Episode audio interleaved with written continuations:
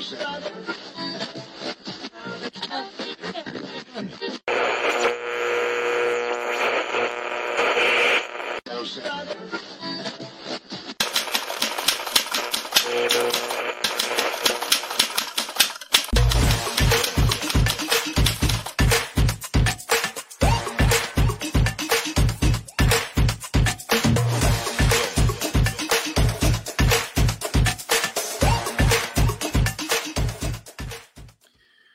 Bom dia a todos vocês, saudações democráticas. Começando mais um Giro das Onze aqui ao vivo pela TV 247, pela TVT de São Paulo, pela Rádio Brasil Atual, FM 98,9, pela TV Quirimurê, na Grande Salvador, Bahia. Para quem eu mando um grande abraço para todo o povo baiano e o povo de todo o Brasil que acompanha aqui o nosso Giro das Onze. Informação feita com muito carinho, com muito cuidado para vocês nesse dia triste de hoje, porque perdemos Zé Celso Martinez Correia. Em homenagem ao Zé Celso, está aqui esse fundo para vocês, uma cena do Roda Viva, da, da última montagem do Roda Viva no Teatro Oficina. Vamos falar de Zé Celso ao longo do programa. É, para quem ainda não sabe, deixa eu trazer a informação fechada para vocês aqui. É, maior nome da, da dramaturgia nacional, criador da linguagem tropicalista no teatro, Zé Celso Martinez Correia, o Zé Celso, que encenou a folia, a orgia e a anarquia no Teatro Oficina, morreu nesta quinta-feira, aos 86 anos, em São Paulo. Ele estava internado na unidade de terapia intensiva do Hospital das Clínicas, depois de ter, ter tido 53% de seu corpo queimado em um incêndio causado por um aquecedor elétrico que consumiu seu apartamento no Paraíso, bairro da Zona Sul paulistana, durante a madrugada de terça-feira. Muito triste. E uh, a gente vai tratar desse tema e de outros temas hoje também, quentes da política nacional. Deixa eu receber meu primeiro convidado de hoje, Jefferson Miola. Sempre uma felicidade começar é, essa quinta-feira com o Jefferson Miola para falar da cena política brasileira, da análise das questões é, importantes aqui, não só do Brasil, da América Latina, que é um tema caro ao meu querido Jefferson Miola. Miola, vou começar falando com você sobre os Excelsos. É, o que, que, o que, que ele representou para você na cultura brasileira, a importância dele. Ele, ele atingiu todo mundo, né? todos os brasileiros, inclusive também de, de estatura internacional. Trabalho magnífico que ele fez, inclusive é, resistindo muito aos militares assassinos da ditadura militar. Seja bem-vindo, queremos te ouvir. Jefferson Miola. Bom dia, Gustavo. Um prazer estar aqui contigo também. E eu acho que é uma, uma perda né, importantíssima. É, é um pouco a nossa rebeldia, né, a nossa indignação, a resistência, o atrevimento, né, a contracultura, a contraposição, a contracorrente isso era o Zé Celso Martinez. Eu tive eh, umas três ou quatro ocasiões no Teatro Oficina em São Paulo, e em duas delas com o privilégio de vê-lo, e, e, ele flanava por aquele ambiente, embora fossem eventos não diretamente promovidos né, pelo Teatro Oficina, mas eh, estavam sendo a, a, realizados, albergados ali, e era impressionante como ele eh, andava por aquele ambiente como se ele fosse parte de um né, um, um, um, incorporado né, aquele espaço, aquele território, aquele solo de criação, de invenção, de, né, de, de, profunda né, rebeldia. Né?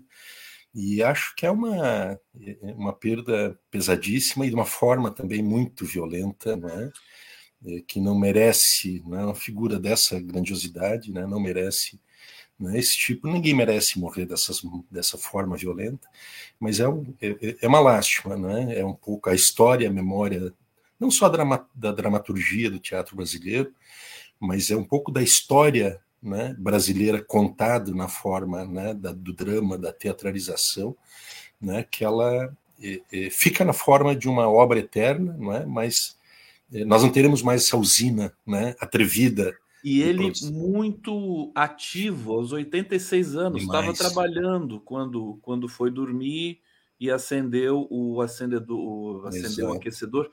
E tem uma informação importante, ele ele estava em coma induzido, né? Para não sentir dor, porque 53% do corpo queimado.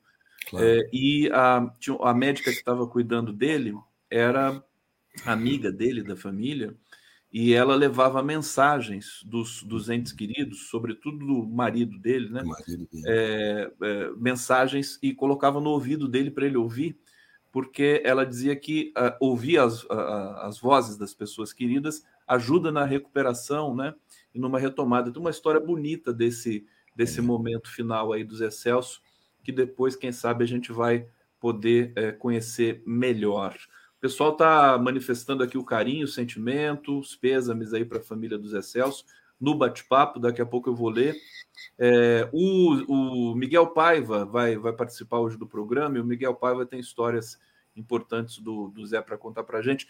E outra coisa importante que você destacou, Miola, é que ele tinha uma ligação é, territorial com o teatro. Absolutamente. Inclusive, talvez agora o Silvio Santos finalmente né? É, é, é, doe o Teatro Oficina, é uma briga Isso. que eles tiveram durante muito tempo. Décadas, é, né? Quer complementar, Miola? Não, é isso. Eu acho que é que bacana que o Miguel Paiva vai, vai poder retratar né, a vida, a obra do, do, do Zé Celso Martinez. E é importante essa homenagem, né, relembrá-lo também, eh, reprisando né, boa parte dessas suas criações, né, que foram tiveram um papel essencial na formação cultural brasileira contemporânea. Aqui algumas imagens do Zé, enquanto a gente vai, vai conversando. É, vamos falar um pouco, meu querido Miola, da situação uh, em Brasília nesse momento. Olha que fantástico essa, essa imagem do Zé Celso aqui. Ele é demais, é, né? Falar um pouco dessa da reforma tributária. A gente tem temas importantes também na seara do, do, do, dos militares no Brasil. Eu queria começar com a reforma tributária, porque me pareceu que o governo fez um golaço desse, dessa vez. Quero saber a sua visão, porque o Lula desideologizou né, a, a votação da reforma tributária, fez com que o Congresso entendesse que a reforma era do Congresso e muito provavelmente hoje ela vai ser aprovada embora precise de 308 votos, porque é uma é, proposta de emenda constitucional. Queria saber sua visão sobre essa reforma tributária e sobre alguns pontos que estão ali colocados.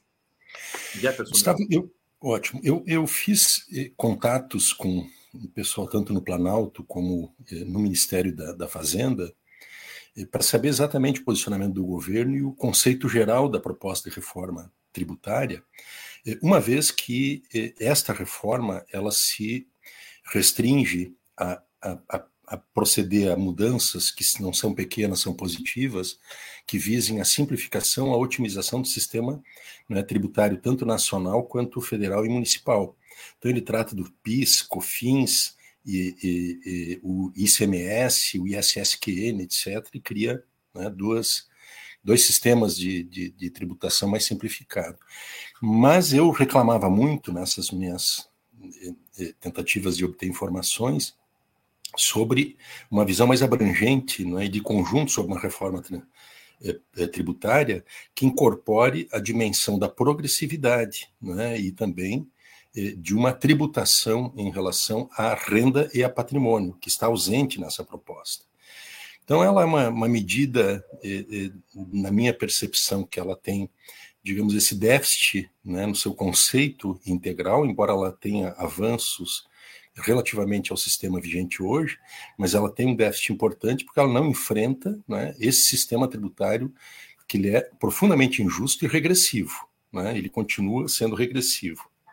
Eh, ele incorpora no texto proposto é, uma única alteração em relação a, a, a, a, patrimônio, que seria no caso de é, é, jatinhos e, e, e, iates e embarcações né, luxuosas, que passarão então a pagar o IPVA. Né? Então, isso já é, em certo sentido, um, um, um, salto. E ele também estabelece a progressividade em relação ao, a, aos impostos sobre a transmissão é, por causa é, mortes ou doações, que é o tema das, das heranças.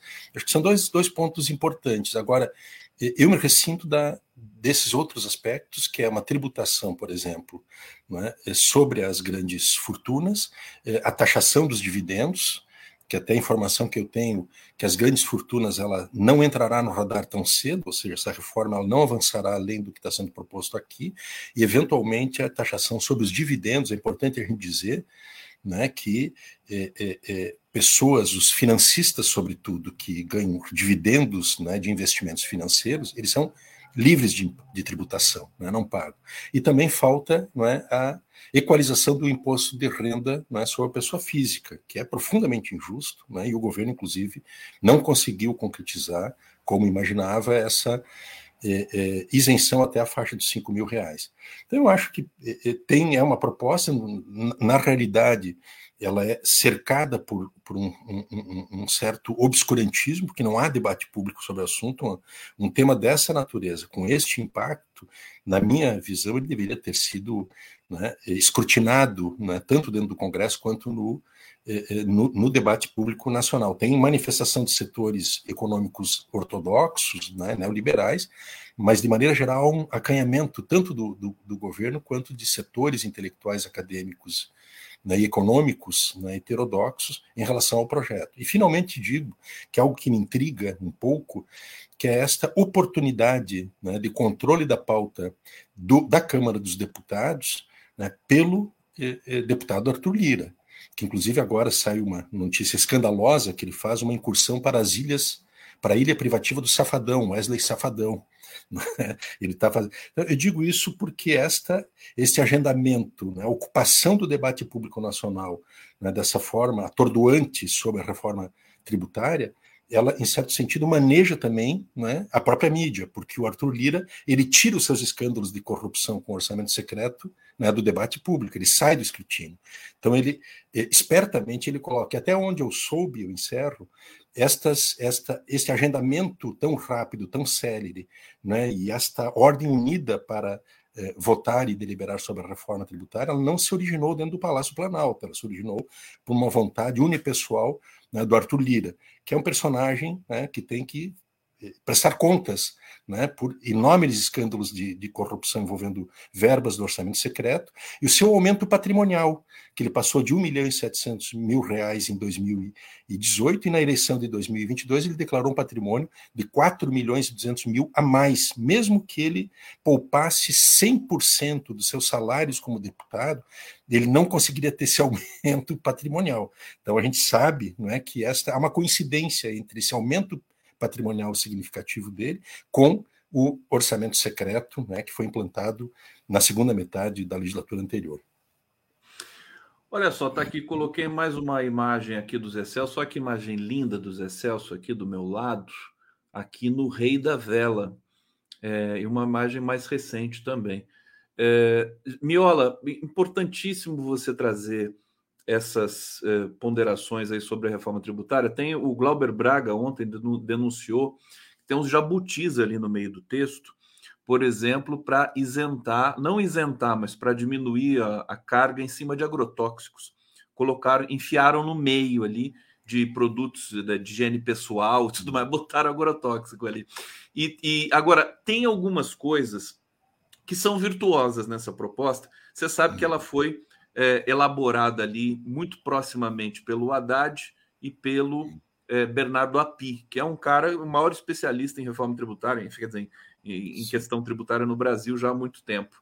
E é, ponderando para lá e para cá, é uma situação política muito difícil. Parece que há 40 anos o Brasil tenta aprovar uma reforma tributária não consegue.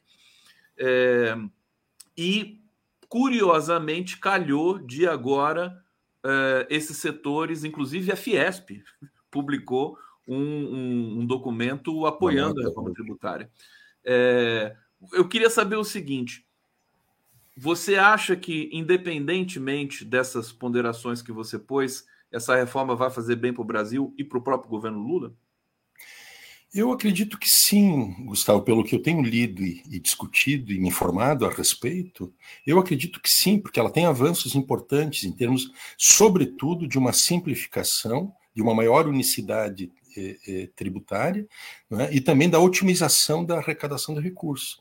Agora, sob o ponto de vista da justiça tributária, ela não é a reforma necessária. Nós não estamos falando aqui de uma reforma que eh, eh responda diretamente não é, por uma é, por uma progressividade do sistema tributário brasileiro e de uma justiça tributária. Esse exemplo que tu fala do agrotóxico, é uma distorção, mas tem outros. Dentro da alíquota única do, do, do, do, do IVA nacional, é? É, produtos nocivos à saúde, eles têm que ter uma sobre tributação. Não sei se está previsto isso ali, né? mas eu acho que ele é importante, ele representa um avanço do ponto de vista, inclusive, da otimização, talvez da arrecadação, por conta dessa simplificação, mas ele é insuficiente em termos né, de uma perspectiva da justiça tributária, não é? nos termos que esse debate já tem sido, feito há, há, décadas no nosso país, não se chega a um entendimento. Né? Então, a, o governo fez uma, uma divulgação de, de, de, análise sobre o assunto, não sei se tu recebeste, né, em que ele projeta ali, inclusive, eh, o número de empregos que vão aumentar nos próximos 15 anos, a arrecadação que vai melhorar. Tem ali um, alguns milagres que estão previstos ali, se vão confirmar ou não, eu não sei né? mas do ponto de vista de uma justiça tributária, eu me ressinto bastante. Eu acho que é preciso avançar né? e não, não tenho muita convicção de que isso poderá avançar em relação à, à, à tributação sobre o patrimônio e a renda, que é um, uma exigência né, mundial hoje, né, de se aumentar a tributação, sobretudo em relação ao patrimônio. Inclusive, tem super ricos europeus que fazem campanha pedindo que os Estados nacionais os tribute, porque eles acham, eh, reconhecem que há uma injustiça intrínseca e uma aberração eles acumularem é, a quantidade de patrimônio que acumulam e não terem é, como contrapartida o pagamento de impostos é, progressivamente maior do que eh, pagam as pessoas que são destituídas de grandes patrimônios. Então, eu acho que esse é um debate central. Esse é um debate, mas eu acho que esse debate sobre este tema, né, ele dificilmente andará dentro do Congresso. Né? O que está andando são essas medidas de ajustes né, de, de tributários e fiscais, mas esses temas substantivos de uma justiça tributária, eu não tenho muita, muito alento de que possa avançar. Tá aí o Jefferson Miola aqui no nosso Giro das 11. Lembrar, o pessoal está lembrando do bate-papo também, que tem a isenção da cesta básica, que é algo muito importante, que está no texto, né? E a redução de alguns itens importantes, por exemplo, de saúde, é, serviços também, né? É, de redução de 50% em alguns casos é, da tributação. Algumas coisas boas. Vamos torcer para que, é, se tiver que fazer algum ajuste, hoje, hoje, inclusive, eu vou receber o Glauber Braga às três horas para ele, para a gente reforçar, inclusive, essa denúncia sobre a questão dos agrotóxicos. Jefferson Miola, eu vou aqui no bate-papo é, trazer a mensagem das pessoas aqui com relação ao Zé Celso. Maria Lúcia Pasquini, esperar alguma coisa boa do Silvio Santos? Vixe, acho que não. É, Natácia Souza, foi uma perda muito grande que o Brasil teve. Miriam Goldfeder, quem sabe o Silvio Santos, na sua ignorância, abra mão de um pedaço do terreno essencial para a cultura brasileira. Eu acho que o Silvio Santos agora ele vai. Ele não vai ter por onde escapar. Ele vai, ele vai ter que fazer isso, vai ter que doar aquele terreno para a oficina. Betel está dizendo uma tristeza profunda essa morte do Zé Celso, tão dolorida e injusta, não merecia. É, Lu Freitas, Brasil perde muito com a morte do Zé Celso. Lorena, que, triste Zé Celso, deixou um lindo legado para a cultura brasileira. Teatro Oficina não será o mesmo sem ele. Brilha aí na nova morada, que, como brilhou aqui. Eduardo Gorgoni, eu não eu o via não apenas como gênio do teatro, mas como um sacerdote pagão como um poucos. Que bonito isso aqui. Evelina Antunes, descansa em paz, Excelso, obrigada por tudo. Jefferson Miola, quem vai botar o, ga, o, o, o guiso no rabo de quem mesmo? Do gato?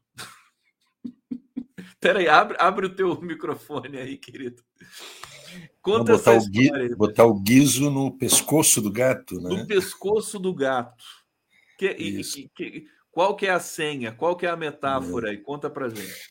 Não, é que nós estávamos conversando sobre né, o, a pauta do, do, nosso diálogo hoje no Giro, e tu falasse do tema das pensões vitalícias das filhas de militares, é, e eu te, te, comentei, né, acho que é correto providenciar algo em relação a isso. Agora, quem que vai botar o guiso né, no pescoço do gato? Esse, essa expressão, guiso é um sino, né? e portanto é uma sentinela, isso vem de uma fábula do La Fontaine, lá do, do século XVI, é, é, né? É, que é uma fábula em que o, o, um encontro de ratos decidia, né, para se proteger do seu inimigo feroz, que era um gato, é, colocar no, no, no, gato né, um, um guiso, né, um, um, sinal né, que quando ele, ele se aproximasse, os ratos conseguiriam fugir. E aí, depois de todas, toda a, a, a, a discussão sobre o assunto, um rato né, mais velho, sábio, faz a pergunta, né? Mas afinal, nós tivemos é uma boa ideia colocar o guiso no gato. Agora, quem coloca o guiso no pescoço do gato? Que é o tema esse, né? Quem é que vai né, tratar da revisão das pensões vitalícias das filhas de militares, que é uma excrescência, né, eh, Gustavo? Acho que hoje saiu uma matéria em algum veículo de que está em tramitação né, um projeto, né, ou em discussão na, na, na, no Congresso Brasileiro, né, iniciativa né, nesse sentido.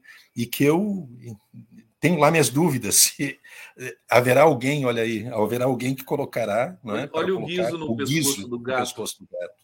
Ô, ô, Miola, é aquele sininho, só fazer né? um comentário. Olha que gatinho. Momento fofura aqui do nosso Giro das Onze. o guiso no pescoço do gato.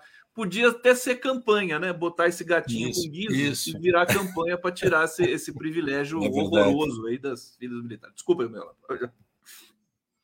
Não, mas é isso mesmo, né? Isso foi, se originou então nessa nossa conversa sobre essa expressão. Desculpa, eu te interrompi bruscamente aqui, mas não era para te interromper, Miola. Eu, eu, eu, preciso, eu quero que você fale mais sobre isso. É, é, você estava dizendo, eu acho que esse esse esse momento, né, para interromper a, esse, esse, benefício, que é uma coisa que custa bilhões por ano no Brasil, né? E não, não é só esse benefício, tem outras outros penduricalhos ali, né, Miola? É, momento importante, né? A gente não pode é. deixar passar.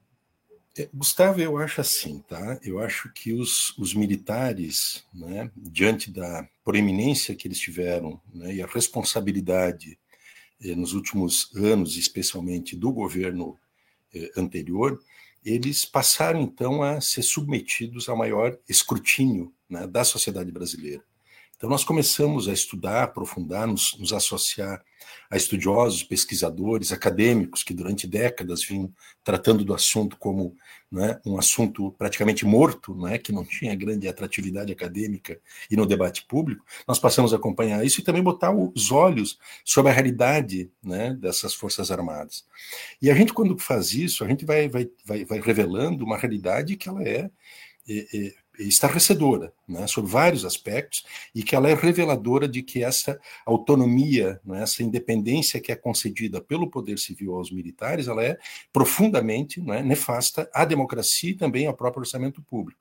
Para teres uma ideia, Gustavo, o orçamento, eu vou pegar dados, né, dados contabilizados da despesa pública brasileira do Tesouro Nacional em 2022, né, eh, das Forças Armadas, das três Forças Armadas reunidas.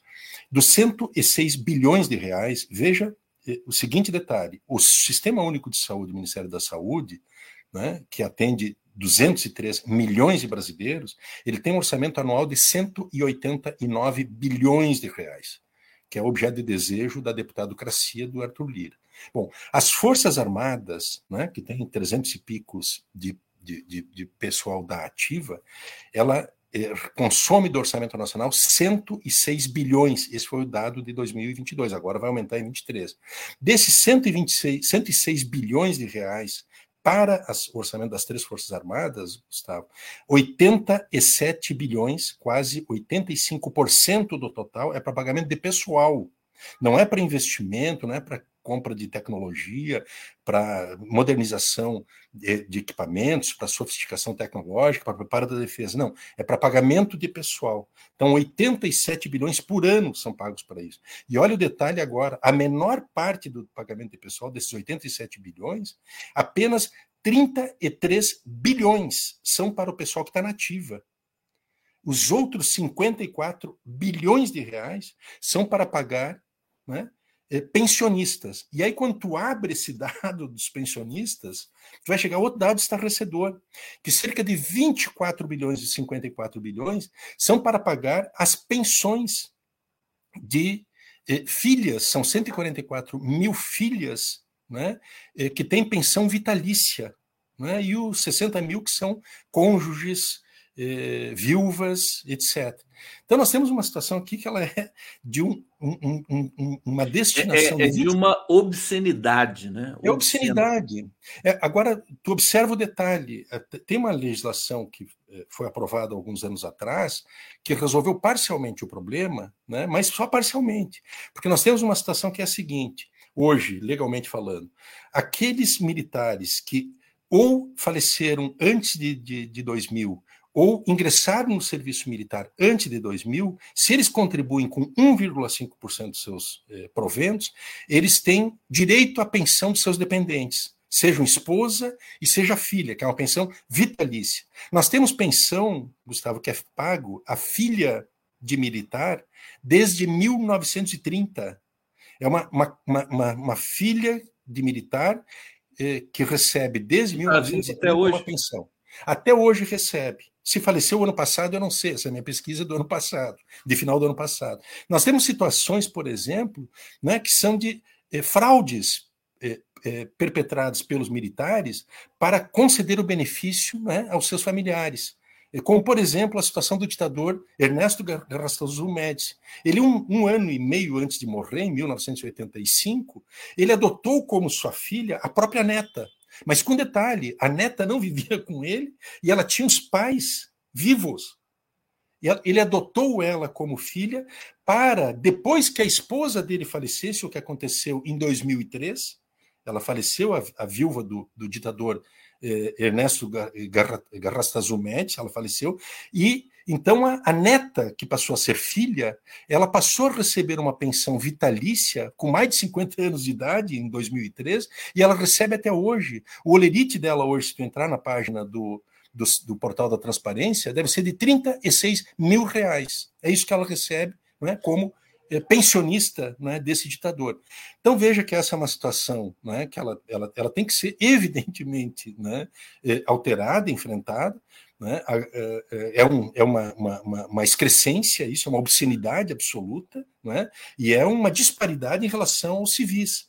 Tu observa que os, os militares eles têm um sistema próprio, não é? que eles não, nem pertencem ao regime geral da Previdência, que qualquer trabalhador do setor privado pertence, e também nem pertencem ao regime próprio de Previdência Social.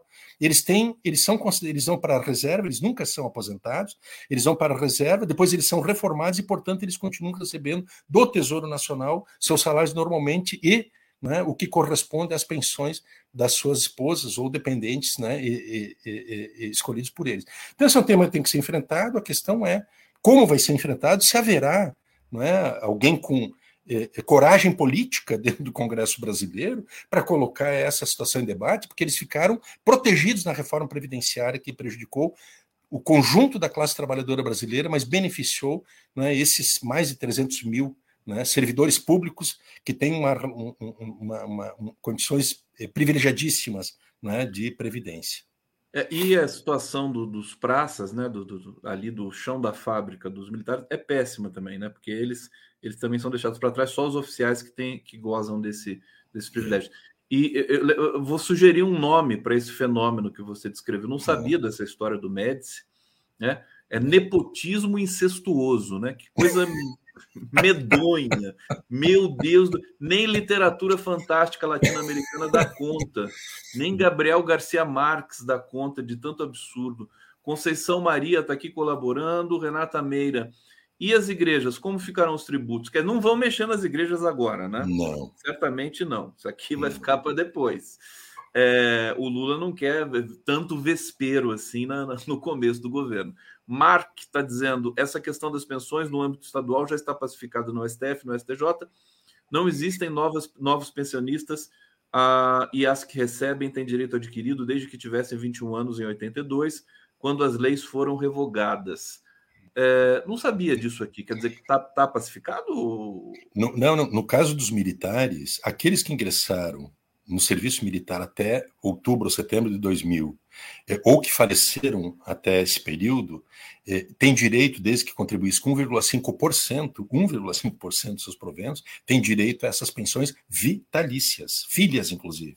Né? A partir dessa data, essas pensões já deixam de existir. Qual é o problema disso, Gustavo? O problema disso é o seguinte: hoje O Estado brasileiro, o Tesouro Nacional, ele despende para pagar essas, pension... essas filhas de militares que recebem pensão vitalícia em, em valores nababescos. Eu te falei aqui, né, descendente de um general que ganha, essa filha incestuosa, ganha 36 eh, mil reais por mês. São 24 bilhões pagos a título de pensão, e a maior parte desses 24 bilhões por ano são para as filhas pensionistas. Esses são dados que estão na, no portal da transparência. Né? 60% dos 24 bilhões são para pagar filhas né, de, de militares. Situação dramática aqui. Vamos, vamos, vamos. Agora, a chance, a sociedade brasileira precisa se insurgir contra isso, independentemente do governo e tudo mais. Tem que cobrar, né, de, seja de qual governo que esteja é, é, de turno né, no momento. O, o Miola, eu queria falar é, é, rapidamente aqui, até porque o, o, Bolsonaro virou tema secundário já, né? ainda bem, né? Felicidade, né? Que nós temos. Olha só, ele pode ter os direitos políticos caçados e ficar sem salário do PL, que ele ganha do PL, se não me engano, 86 mil é, por uso da máquina ele realmente está numa situação dramática, né, Miola? V vamos é admitir isso. Né? Estou até com pena do Bolsonaro. Eu já não, não compartilho dessa tua compaixão. Minha generosidade não alcança tanto, Gustavo. Te, te felicito por isso. Eh, só quero justiça e democracia e, e o encontro dele com a polícia, né?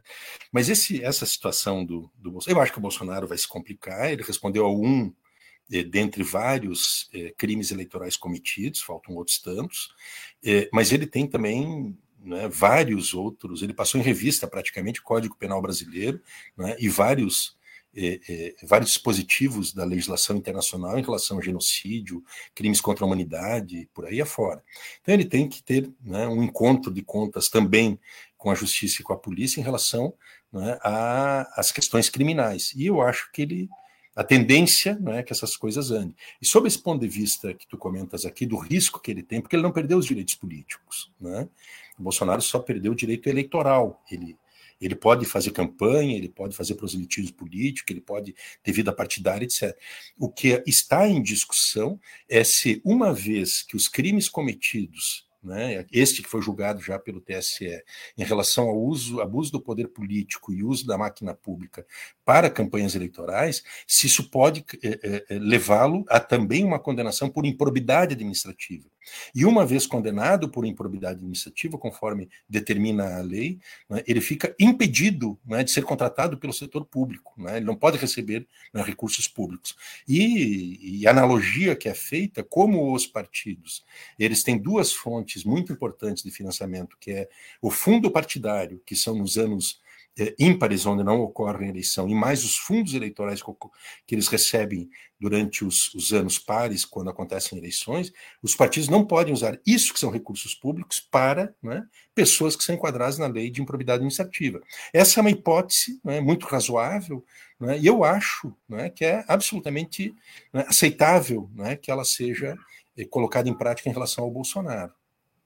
Perfeitamente. Miola, deixa eu agradecer demais sua presença aqui. Hoje eu fiz uma divisão é, é, diferente aqui do nosso giro para receber o Wagner Freitas, que está chegando aqui é, e vai falar um pouquinho com a gente sobre o SESI. E agradecer mais uma vez a sua presença aqui, sempre bonita. Esse cabelo, essa. Como é que você consegue essa cor dessa barba meio azulada, meio cinza? Eu preciso dessa tintura e depois você me passa. Obrigado, Jefferson Miola. Um abraço. Até mais. Até mais.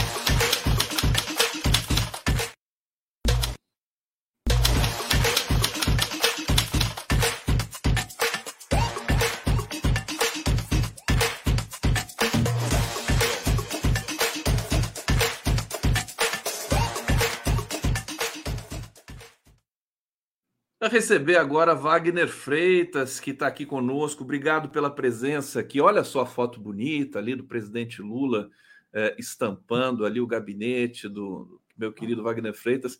Está ali, tá, tá, pequenininho na tela, mas importante que a gente possa te ouvir bem. Você me ouve bem, meu querido Wagner? Tudo bom? Você me ouve bem, Conde? Estou te ouvindo muito, muito bem com essa homenagem aos Zé Celso aí no fundo. Um dia triste hoje para todos nós, né? Mas, enfim, vamos tocando a vida com alegria, os aprendizados que o Zé Celso nos trouxe ao longo de 86 anos de vida, né? Minha... Então, vamos contar com, a, com, as homenagens agora que virão ao Zé Celso. É, esperamos que elas é, venham com muita força para celebrar alguém que lutou sempre pela cultura brasileira. Meu querido Wagner Freitas, é, ex-presidente da CUT, é, e hoje está presidente do Conselho Nacional do SESI. Vocês estão vendo ele todo elegante aqui. Você ficou bem de terno e gravata. Sabe o que eu lembrei? Eu lembrei do Lula dizendo assim: é, naquele documentário do João Moreira Salles, né, o Entre Atos, olha, é, essa coisa de usar macacão, você, você, você é bancário, você não usou macacão, o Lula usou, né? Ele falou assim: depois que você põe o primeiro terno, você não quer vestir outra coisa mais. É isso, Wagner Freitas. Fase nova agora, tá muito elegante. Eu adoro terno, cara. Sempre adorei terno, né? É, me sinto bem de terno, gosto de usar. Não tenho nenhum problema com isso, não. E aqui, você sabe, né? O espaço que a gente está ocupando aqui tem que representar corretamente os trabalhadores. Né? E demonstrar que os trabalhadores podem estar em qualquer espaço, qualquer espaço é espaço dos trabalhadores, estão capacitados e são competentes para dar conta do mesmo jeito que dão conta a outros membros de outros setores sociais. Então, aqui eu sei o que eu represento. Né? Eu represento a mim, mas represento, acima de tudo, aqueles que são como eu. Perfeitamente. Wagner Freitas, conta pra gente como é que está aí a, a, a, as expectativas e o planejamento é, para o SESI aí nesse ano de 2023. É, a gente quer saber o que está no horizonte de vocês para o SESI nesse momento. Olha, aqui nessa nossa passagem pelo Conselho Nacional do que aliás é uma honra, viu, Conde, que é um instrumento extraordinário, muito grande, de extrema importância para a educação brasileira, para a discussão em relação à saúde dos trabalhadores, é intensificar esses dois pontos. Né? O SESI ele é uma organização que tem uma expertise de educação e tem mais de 250 escolas com muitos alunos que fazem parte do SESI. A nossa pretensão aqui é que a gente consiga estender essa, esse expertise de educação do SESI também para as comunidades, não apenas para os filhos de industriais, Hoje nós já temos por volta de um terço das vagas ofertadas gratuitamente para a comunidade. Eu tenho a expectativa que na minha saída, daqui a saída quando eu tiver em outras funções, a gente tenha aumentado essa quantidade de vagas para as comunidades. Mais que isso, nós queremos discutir o processo educacional que nós temos no Brasil. Nós temos a pretensão de ter parcerias com o poder público para ajudar na qualificação dos trabalhadores dos professores da rede pública municipal, né? enfim, trocar uh, experiências para melhorar a educação no Brasil, porque nós achamos que a revolução que o Brasil precisa passar, tecnológica, de ser um polo competitivo para a indústria, da indústria brasileira internacionalmente, a primeira coisa que você tem que fazer é educar bem as crianças, meninos, meninas, para que elas venham a ser bons profissionais depois, né? Então, o SESI trabalha muito essa ideia de uma educação inclusiva, a constituição mais do que mão de obra, e sim de uma base é, de intelectualidade para o trabalho, que venha a ser considerada uma diferenciação é, que nós podemos ofertar aqui para a empresa brasileira, para as indústrias brasileiras, para serem competitivas. Preocupados também com a relação com a saúde e segurança do trabalhador. Hoje em dia, você tem pelo exercício dos novos trabalhos, as pessoas adoecendo nos trabalhos que realizam, e a maior parte da, da, da vida, a maior parte do tempo que a pessoa tem é o tempo no trabalho. Então, o tempo no trabalho precisa ser um tempo uh, que ela possa trabalhar e trabalhar satisfeita, não adoecendo. Isso também é um problema econômico gravíssimo para as empresas, para as indústrias. Né? Cada vez que você tem um trabalhador afastado, né, você tem é, um gasto muito grande. Então, queremos trocar gasto por investimento, para que a gente consiga trabalhar na prevenção em relação à saúde do trabalhador, para que isso não vire um gasto para as empresas, um atraso para o Brasil, e, mais do que tudo, um atraso, uma dificuldade para a vida desse trabalhador e da família dos trabalhadores. E nós também, obviamente, entidade do porte do SESI, queremos discutir, discutir, estamos fazendo parte do debate nacional né? Hoje, inclusive, queria ressaltar esse documento que a Federação das Indústrias do Estado de São Paulo, através do do presidente Josué tem colocado favorável à reforma tributária. Nós também aqui nos colocamos, o Conselho Nacional do SESI, absolutamente de acordo com a manifestação da Fiesp. É importantíssimo que nós tenhamos a reforma tributária e ela sendo votada rapidamente na Câmara, para ir votada para o Senado, para que o Brasil possa ter a des... essa simplificação dos tributos e mais para frente tributar efetivamente a renda e não o consumo e não a produção. Estamos fazendo parte desse debate também, não só em relação a esse papel de educação e saúde que o SESI tem, mas o debate econômico nacional, de uma neoindústria, né, que o Brasil só vai ter condição de crescer como indústria forte. Wagner Freitas. Olha, gente, o que é o Conselho Nacional do SESI? Só para vocês terem uma ideia, é, cujo presidente é o Wagner Freitas de Moraes. Olha, é, é a participação é, de várias entidades aqui. Olha, participa o presidente da Confederação Nacional da Indústria, os presidentes das federações de indústrias de todos os estados, representante do Ministério do Trabalho e Emprego, representante do Instituto Nacional de Seguro Social, representante de categoria semelhada, seis representantes de trabalhadores da indústria indicados pelas suas confederações e centrais sindicais. É um conselho robusto, né? Como é que. Fala um pouco dessas reuniões que vocês estão tendo, Wagner, é, nesses últimos tempos, aí, no momento que você chegou para presidir o conselho.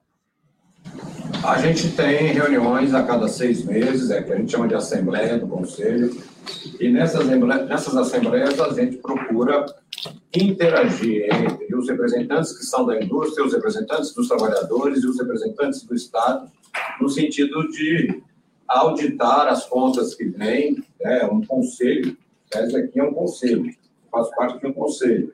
Então, a gente aprova ou não aprova as contas que vêm dos departamentos regionais, departamentos regionais, orienta investimentos e tenta aqui, através do Conselho, garantir que os recursos efetivamente do SESI, que vem da indústria, que vem dos trabalhadores, voltem em benefício para a sociedade, voltem em benefício para o engrandecimento da indústria e voltem também em benefício do consumidor final. É esse o debate que nos norteia aqui. O meu papel é tentar mediar isso. O interesse do industrial, o interesse, o interesse do industriário e o interesse do Estado. Então, a gente tem esse papel. Aqui eu sou indicado pelo presidente Lula e me considero um membro da sociedade civil organizada aqui na presidência do Conselho para que ele consiga abarcar todos os interesses. Perfeitamente. Wagner, você, você teve é, em, em, alguns países, né? É, nesse, nesses últimos tempos aí. Se eu não me engano, você foi para a Alemanha, né? Você, não sei se você. Qual país que você foi? Desculpa. Espera aí que ficou mudo agora o seu o seu, o seu áudio. Pra... Voltou? Voltou. Eu fui para quase todos os países. Eu fui para a Europa toda, fui para a América Latina toda, América do Norte toda. Você foi para a China, não? China não fui ainda. Fui para a Índia. Mas tá, vai, a, a, ida para a China vai ser importante. Eu queria saber de você como é que foram, quais as perspectivas nessas conversas internacionais que você teve. O que, que você trouxe né, é, é, para o Brasil, para o SESI, para as ações que vocês vão implementar? A mim agrada muito um Estado integra, integra, integrado, onde você tem a participação do tripartismo, por exemplo, como tem na economia alemã, na economia japonesa, né? que você tem o trabalho como célula principal da sociedade, né? e a mesma importância do trabalho dada aos empresários dada aos trabalhadores né, e dado ao poder público. Né? Então, você tem na Alemanha um modelo de construção de Estado em que os sindicatos, por exemplo, e as empresas, elas atuam em conjunto para o crescimento do país, da Alemanha. Né? E isso é extremamente importante. O Brasil não tem isso. O Brasil tem um processo de muito importante de disputa entre as, as classes sociais, que eu acho que é normal para a democracia, mas não consegue estabelecer um projeto nacional de desenvolvimento. Eu, como sou um desenvolvimentista de esquerda, né, acho que é importantíssimo que você tenha um projeto para o Brasil. Por exemplo, você tem que ter uma indústria forte, que eu não consigo imaginar desenvolvimento social sem uma indústria forte. uma indústria que não apenas ela seja exportadora de matérias básicas e depois consumidora de matérias importadas de alta tecnologia. Ela tem que ser o contrário. Ela tem que ter aqui a capacidade de ser um polo produtora de, matéria, de matérias de qualidade, materiais de qualidade, de ter tecnologia. Isso tem que ser uma política nacional, tem que ser uma proposta do Estado brasileiro. Isso não pode ser uma proposta só do empresário brasileiro. Tem que ser uma proposta do Estado brasileiro. Isso acontece. Acontece na Alemanha, acontece na China, que eu sei, acontece no Japão. Os investimentos dados para o crescimento de uma nação, ele vem a partir de um planejamento calcado na educação, na produção, no desenvolvimento e na obtenção de novas tecnologias. É isso que eu tenho visto no mundo afora, eu como sindicalistas, como sindicalista, vi no mundo afora, e que eu pretendo ajudar a é, colocar aqui no Brasil. Essa ideia de nação, de desenvolvimento a partir da educação e do trabalho, né? A partir da possibilidade de garantir condições iguais de produção para os empresários brasileiros, que têm, com os, com os empresários internacionais, a gente tem um crescimento que vise a diminuição desse fosso social enorme que o Brasil tem e a gente ter uma vida de qualidade no Brasil e poder ser um país de ponta no mundo. Wagner Freitas, presidente do Conselho Nacional do SESI, aqui conosco no Giro das Onze, ao vivo. Estamos ao vivo aqui pela TVT também. Saudar o público que nos assiste em TV aberta, na Grande São Paulo, e também na TV Quirimurê, na Grande Salvador, Bahia. Wagner Freitas, é, saiu um dado recente sobre é, a indústria no Brasil e que ela recuperou um pouquinho né, nesse último dado que foi apresentado tem um caminho longo pela frente, né? Muita gente falando em reindustrialização e, e é, um, é um, digamos, uma meta que está atrelada à educação. É, queria um balanço teu sobre o, o, as discussões que você travou e vem travando com relação às possibilidades do Brasil voltar a ter uma indústria mais forte. Você tá, traçou em linhas gerais aqui alguns pontos, mas eu queria que você trouxesse mais algumas é, é, dimensões aí da, do, dos debates que você tem travado, pra, porque isso depende também da economia, depende inclusive da reforma tributária que está sendo votada, é, que pode ser votada hoje, né? Eu espero que a reforma tributária seja votada. Né? Nós temos concordância com o texto apresentado e que está sendo debatado, debatido na Câmara e depois no Senado. Eu espero que o presidente Lira consiga fazer com que essa votação se destrave hoje ainda. Sou muito favorável, como disse anteriormente, à manifestação feita pelo Josué e pela Fiesp.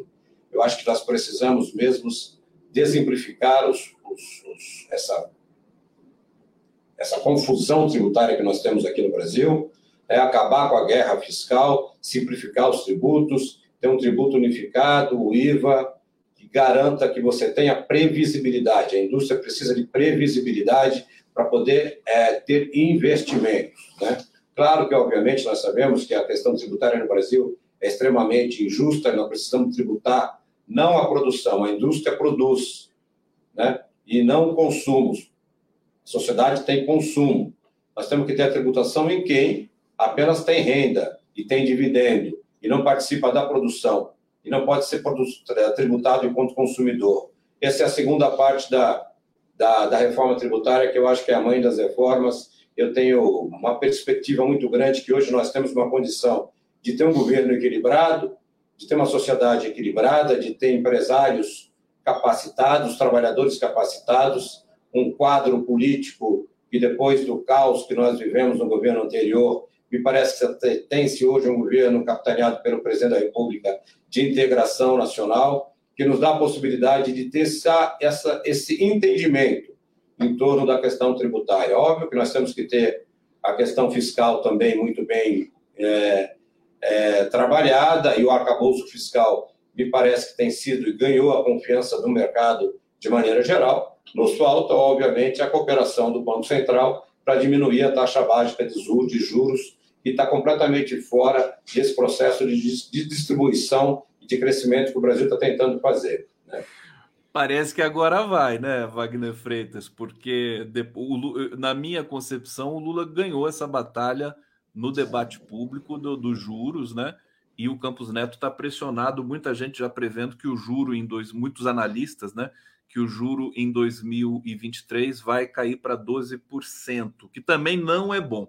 É, Bruna Moraes está perguntando aqui, Conde, pergunta pro, sobre os incentivos culturais do SESI, pegando o gancho do Teatro Oficina. Justamente, quer dizer, muito, muito importante essa questão, a Bruna Moraes falando assim, a questão da cultura. Meu querido Wagner Freitas, é, o, que, o que, que vocês têm falado sobre isso? A cultura no Brasil está voltando com muita força agora. O Zé de Abreu teve aqui é, na semana passada, disse que os teatros né, estão começando a lotar é, fortemente nesse momento. Tem alguma ideia para subsídio, para financiamento de programas culturais? Onde eu disse que o SESI é uma entidade voltada para a educação. Né? Obviamente não tem educação sem cultura. Né? Então nós temos assim, óbvio que nós vamos ter, vamos fazer agora uma a assembleia no, no final de julho e vamos abrir a possibilidade aqui para o Conselho Nacional do SESI fazer patrocínios diretamente para a área cultural. Né? E vamos estar fazendo isso.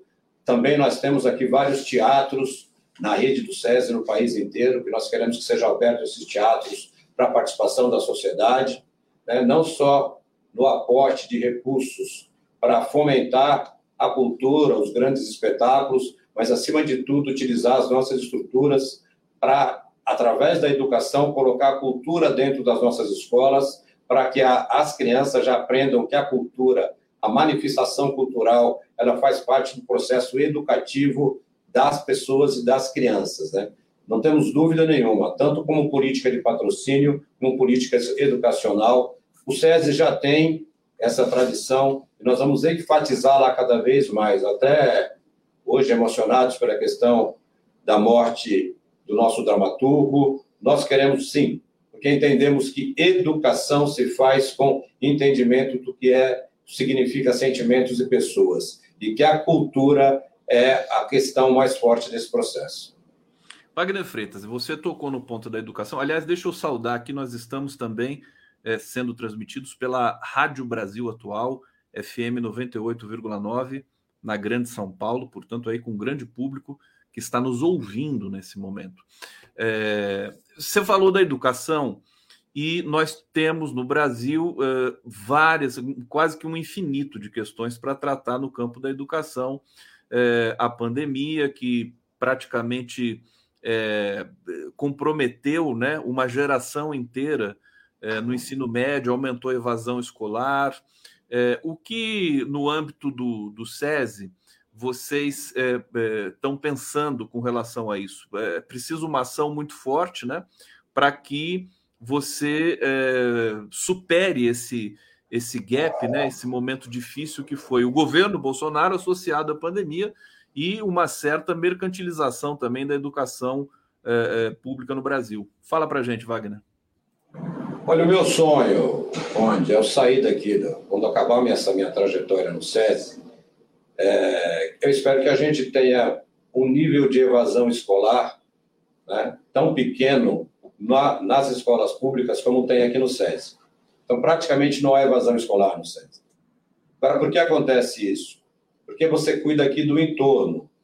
O grande problema que você tem da evasão escolar é a arrebentação das famílias, é a miséria.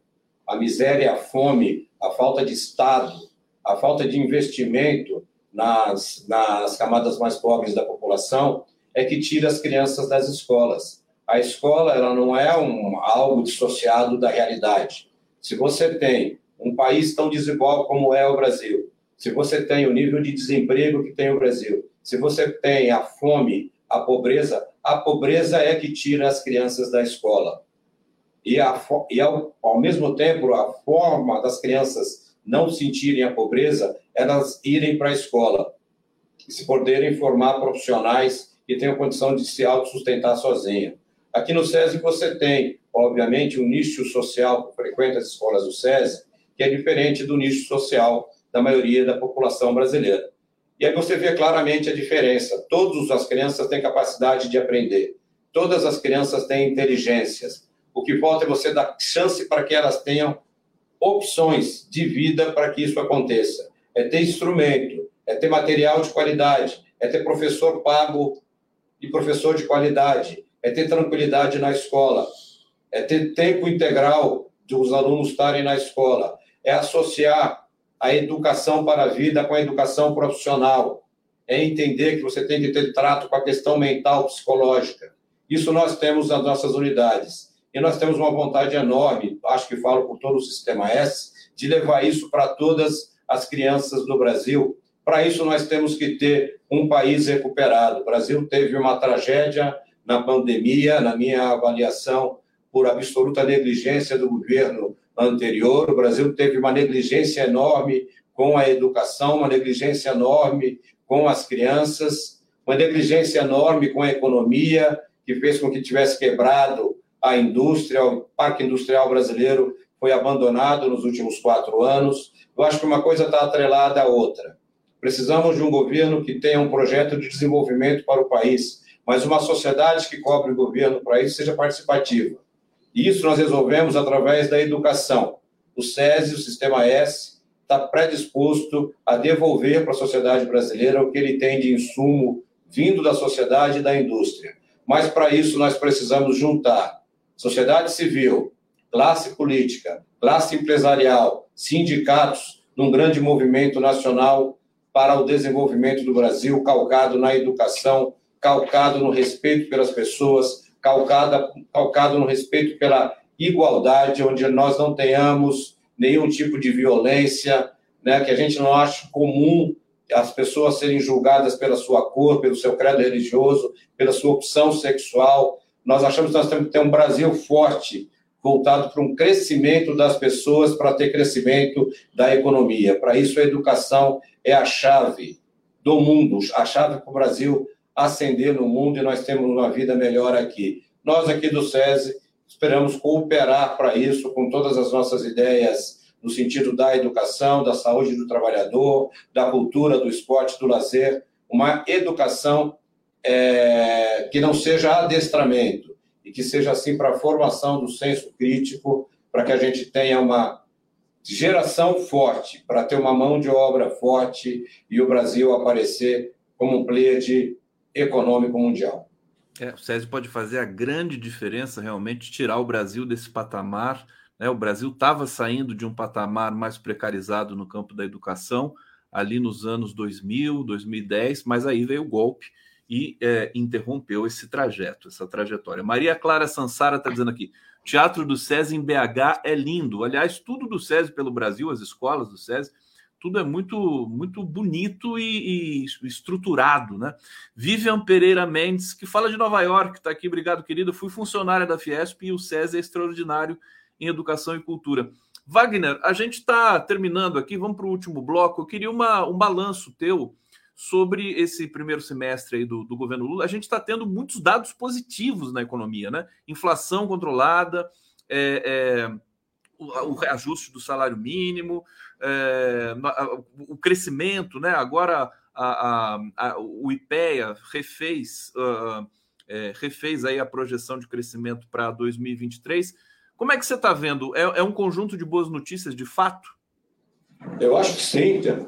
Eu acho que o, próprio mercado, tão contraditório mercado, né? É, começa a ver a diferença que está acontecendo nesse atual governo. Eu, eu, eu acho que o Brasil precisa de previsibilidade. O que eu mais escuto aqui, hoje que eu estou no Conselho Nacional do SESI, o que eu mais escuto dos empresários, né, já sabia que isso era, desde que eu era sindicalista, para que você tenha investimentos no Brasil, para que o Brasil possa crescer, você tem que ter previsibilidade. Para ter previsibilidade, precisa ter é, calma política, precisa ter liderança política, precisa ter o Congresso Nacional agindo em conjunto com o Poder Executivo e efetivamente também numa ligação com o Poder Judiciário. O que o Brasil não pode ter, e nenhum país do mundo que queira ter crescimento, é a balbúrdia que era no último governo, onde o presidente da República acordava pensando em qual era o golpe de Estado que ele ia construir contra a sociedade brasileira, contra o Estado brasileiro, que ele dizia que era completamente equivocado e errado, e que, na realidade, ele não apontou nenhuma alternativa melhor e fez com que o Brasil ficasse quatro anos parado. O Brasil está tendo um crescimento econômico muito menor do que devia, mas está tendo. O Brasil está tendo uma interação melhor entre os poderes. Eu acho que uma coisa das mais tristes que aconteceu nesses últimos anos de terror no Brasil foi as pessoas desacreditarem da política, desacreditarem dos políticos, desacreditarem da ação comum. O Brasil volta a ter, me parece, a ideia de que se nós tivermos é, um projeto de nação e de desenvolvimento, o Brasil pode dar certo, o Brasil tem tudo para dar certo, o Brasil tem área agricultável, o Brasil tem população, o Brasil tem gente de qualidade, né? Essa, essa, esse nosso instinto vira-lata precisa acabar com isso. Nós somos uma grande nação, somos empoderados nessa sociedade capitalista, mesmo que nós vivemos, mesmo que ela seja perversa, mas o Brasil tem condição de aqui melhorar as coisas. O presidente da República tem se demonstrado um líder que vai ao mundo inteiro para ajudar as indústrias brasileiras, para vender os produtos brasileiros, tem colocado que o Brasil tem que ser um player de mundial, tem apresentado essa discussão.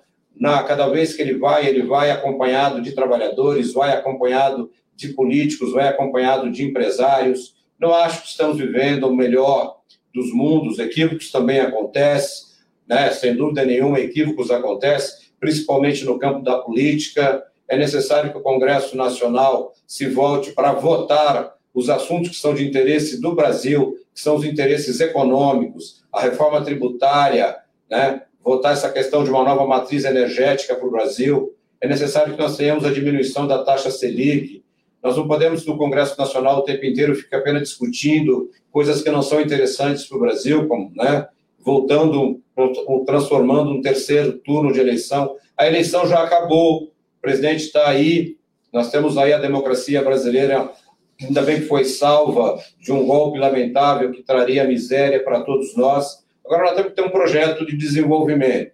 O presidente da República, o governo, na, erra, acerta, mas tem aparecido como um governo sério, proponente de ideias novas, tem tentado trazer a unidade do Brasil. Desde quando foi montada a chapa do presidente Lula com o vice-presidente Alckmin, já dava essa ideia de que o Brasil precisa de uma integração integração dos que pensam desiguais, mas que tenham como final a ideia do Brasil crescer, diminuindo a miséria para aumentar o número de consumidores. A diminuição da miséria, ela é pura e simplesmente uma atividade econômica de governos inteligentes, para colocar mais gente no mercado comum. E o Brasil tem conseguido fazer isso. E ter a construção de um mercado internacional aqui na América Latina e no Caribe, onde o Brasil seja um grande construtor disso, para poder disputar com o mercado europeu, para poder disputar com o mercado asiático, com o mercado norte-americano. Então, essas viagens que o presidente faz eu vejo muito mais como uma ideia de consolidar o nosso comércio, a nossa indústria internacionalmente. E por isso vai dando resultados, porque vai melhorando o ânimo do investidor internacional e dando capacidade para o investidor local crescer e disputar internacionalmente. Vamos num rumo que me parece certo, mas olhar, orar e vigiar é sempre bom. O Brasil precisa também ter uma sociedade vibrante que cobre que os políticos cumpram o seu papel e o SESI quer estar fazendo parte desses esforços da sociedade civil para fazer o Brasil dar certo. E o presidente pediu naquela reunião, é, é, acho que você estava também naquela reunião, é, para que ele seja cobrado, né? Que agora pode, pode se cobrar é, o presidente da República, é, é que, que, que a responsividade, a responsabilidade do governo vai ecoar. Wagner Freitas, brigadíssimo pela sua presença aqui é, desejar todo sucesso aí à frente do, do Conselho Nacional do SESI. Estamos aqui à disposição sempre que é, você tiver algum recado importante para passar para o Brasil é, e, evidentemente, para colaborar conosco aqui com as análises importantes sobre a cena política nacional, a cena econômica nacional. Parabéns pelo, pelo trabalho e até breve, meu querido. Conde, é sempre bom falar com você.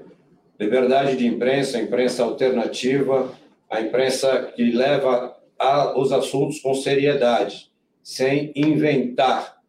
Né? Isso é extremamente importante. E contem com o nosso apoio para que isso continue acontecendo. Obrigado, Wagner Freitas. Vamos transição aqui no giro. Vamos na transição.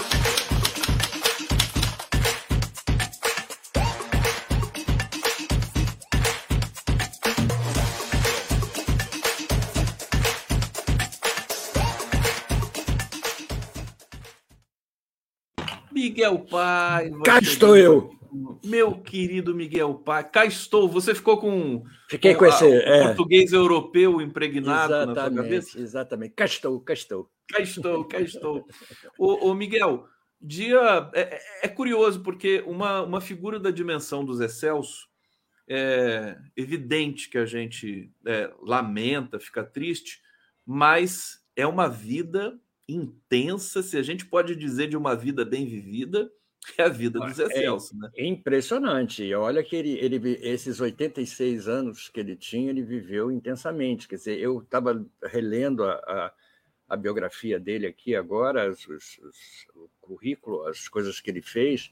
Eu, eu tive contato com o Zé Celso a primeira vez em 1969, para você ter ideia. Quer dizer, há quantos anos é, é, quase 50 anos. Né? Não, nem me lembro. O Miguel Paiva tem cara de 40 anos, mas ele tem 50, na verdade. 50 tem quando eu fui lá ver o Zé Celso.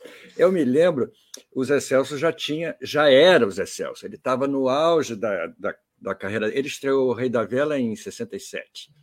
Então, em 69, é, ele estava em pleno sucesso. Ele estava, o, o Teatro Oficina estava no auge é, eu fui a São Paulo assistir a estreia de Na Selva da Cidade, de Bertolt Brecht, que tinha a cenografia da, da Lina Bobardi, a ex-mulher do, do, do Bardi, arquiteta famosa, dire, diretor do, diretor do MASP. E a Lina é uma arquiteta envolvida com teatro a vida toda, quer dizer, então ela, ela, ela fez um cenário extraordinário. E eu me lembro que aquela experiência, para mim, aos 19 anos, é, entrando em contato com, com o teatro do, do, do Zé Celso em São Paulo, no, no Teatro Oficina, que era aquela coisa é, é, mítica, né? foi realmente uma, uma experiência extraordinária. Foi realmente. É, é, eu levei um susto, porque o espetáculo era muito forte é, não era a coisa é, é, enlouquecida do, do, do, do, Rei da Vela, porque o Rei da Vela eu assisti depois, e o Rei da Vela foi uma transformação, realmente. O Rei da Vela foi uma, uma tomada de posição anárquica em relação, e tropicalista, digamos assim, em relação ao teatro, que nunca tinha sido feita. E, e o Zé Celso estava cercado de, de gente fantástica né, que trabalhava com ele entendeu? E isso ajudou muito, ajudou muito a criar essa essa essa, essa fantástica ideia do, do teatro enlouquecido como era o dele, e muito sério ao mesmo tempo. Eu vi o Pequenos Burgueses dele, vi é, Galileu Galilei, que era um espetáculo lindo, entendeu? Sóbrio. É, então foram, foram coisas é, é realmente muito importantes. Depois eu passei um tempo afastado do, do, teatro que ele fazia, sempre acompanhando o que ele fazia em São Paulo. Ele teve aquela briga toda pelo, pela posse do teatro com, com o Silvio Santos. E, e depois ele fez o filme O Rei, do, o Rei da Vela, que eu vi também. Quer dizer, era, era uma, uma, E agora, recentemente, o casamento dele, que foi um, um, uma O casamento festa... dele foi, foi uma espécie de obra também. Foi, foi uma coisa enlouquecida. Foi uma espécie de, de despedida. Foi uma morte trágica, não há, não há dúvida, porque é, não, não estava previsto, prevista. Por mais que ele estivesse idoso, por mais que ele estivesse com problemas, ele estava feliz, ele estava casando, quer dizer, então ele estava no auge da, da vida dele, é, é, pleno ainda, entendeu? Do, do, que, do que ele fazia, apesar é, é, da idade, do, a gente vê as imagens aqui, a, a, a energia que ele tinha, né?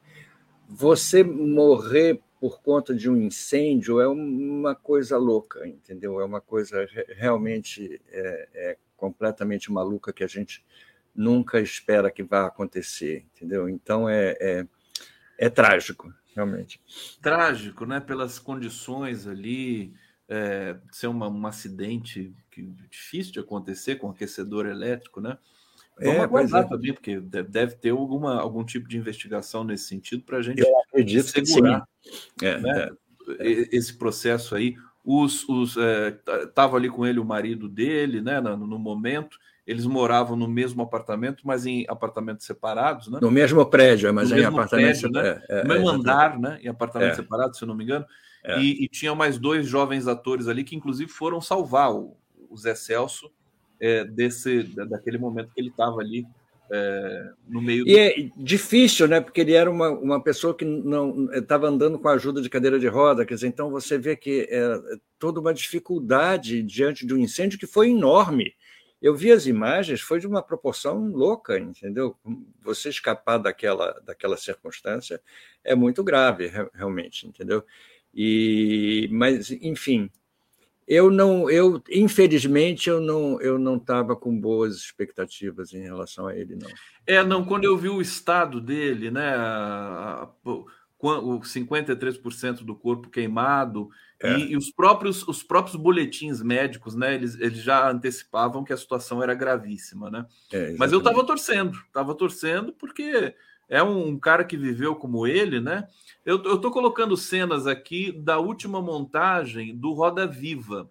O Roda Viva, eu ia falar sobre o Roda Viva. Você viu o Roda Viva? Eu vi, o, eu vi o Roda Viva aqui no, no Rio de Janeiro com, com, a, com a Marieta Severo que foi a primeira, foi a grande Você montagem. Você viu a primeira, a primeira montagem? Exatamente, foi uma coisa assustadora, aquela carne sendo jogada na plateia, entendeu? Aquela, foi exatamente na época em que houve a reação do, do, do CCC, o Comando de Caça aos Comunistas, já tivemos isso na nossa história, então você imagina como o que acontece hoje, como repete uma história que aconteceu há quase 50 anos atrás, quer dizer, é uma loucura, né? A gente viver a gente chegou à beira de instituir o fascismo novamente no, no, no país.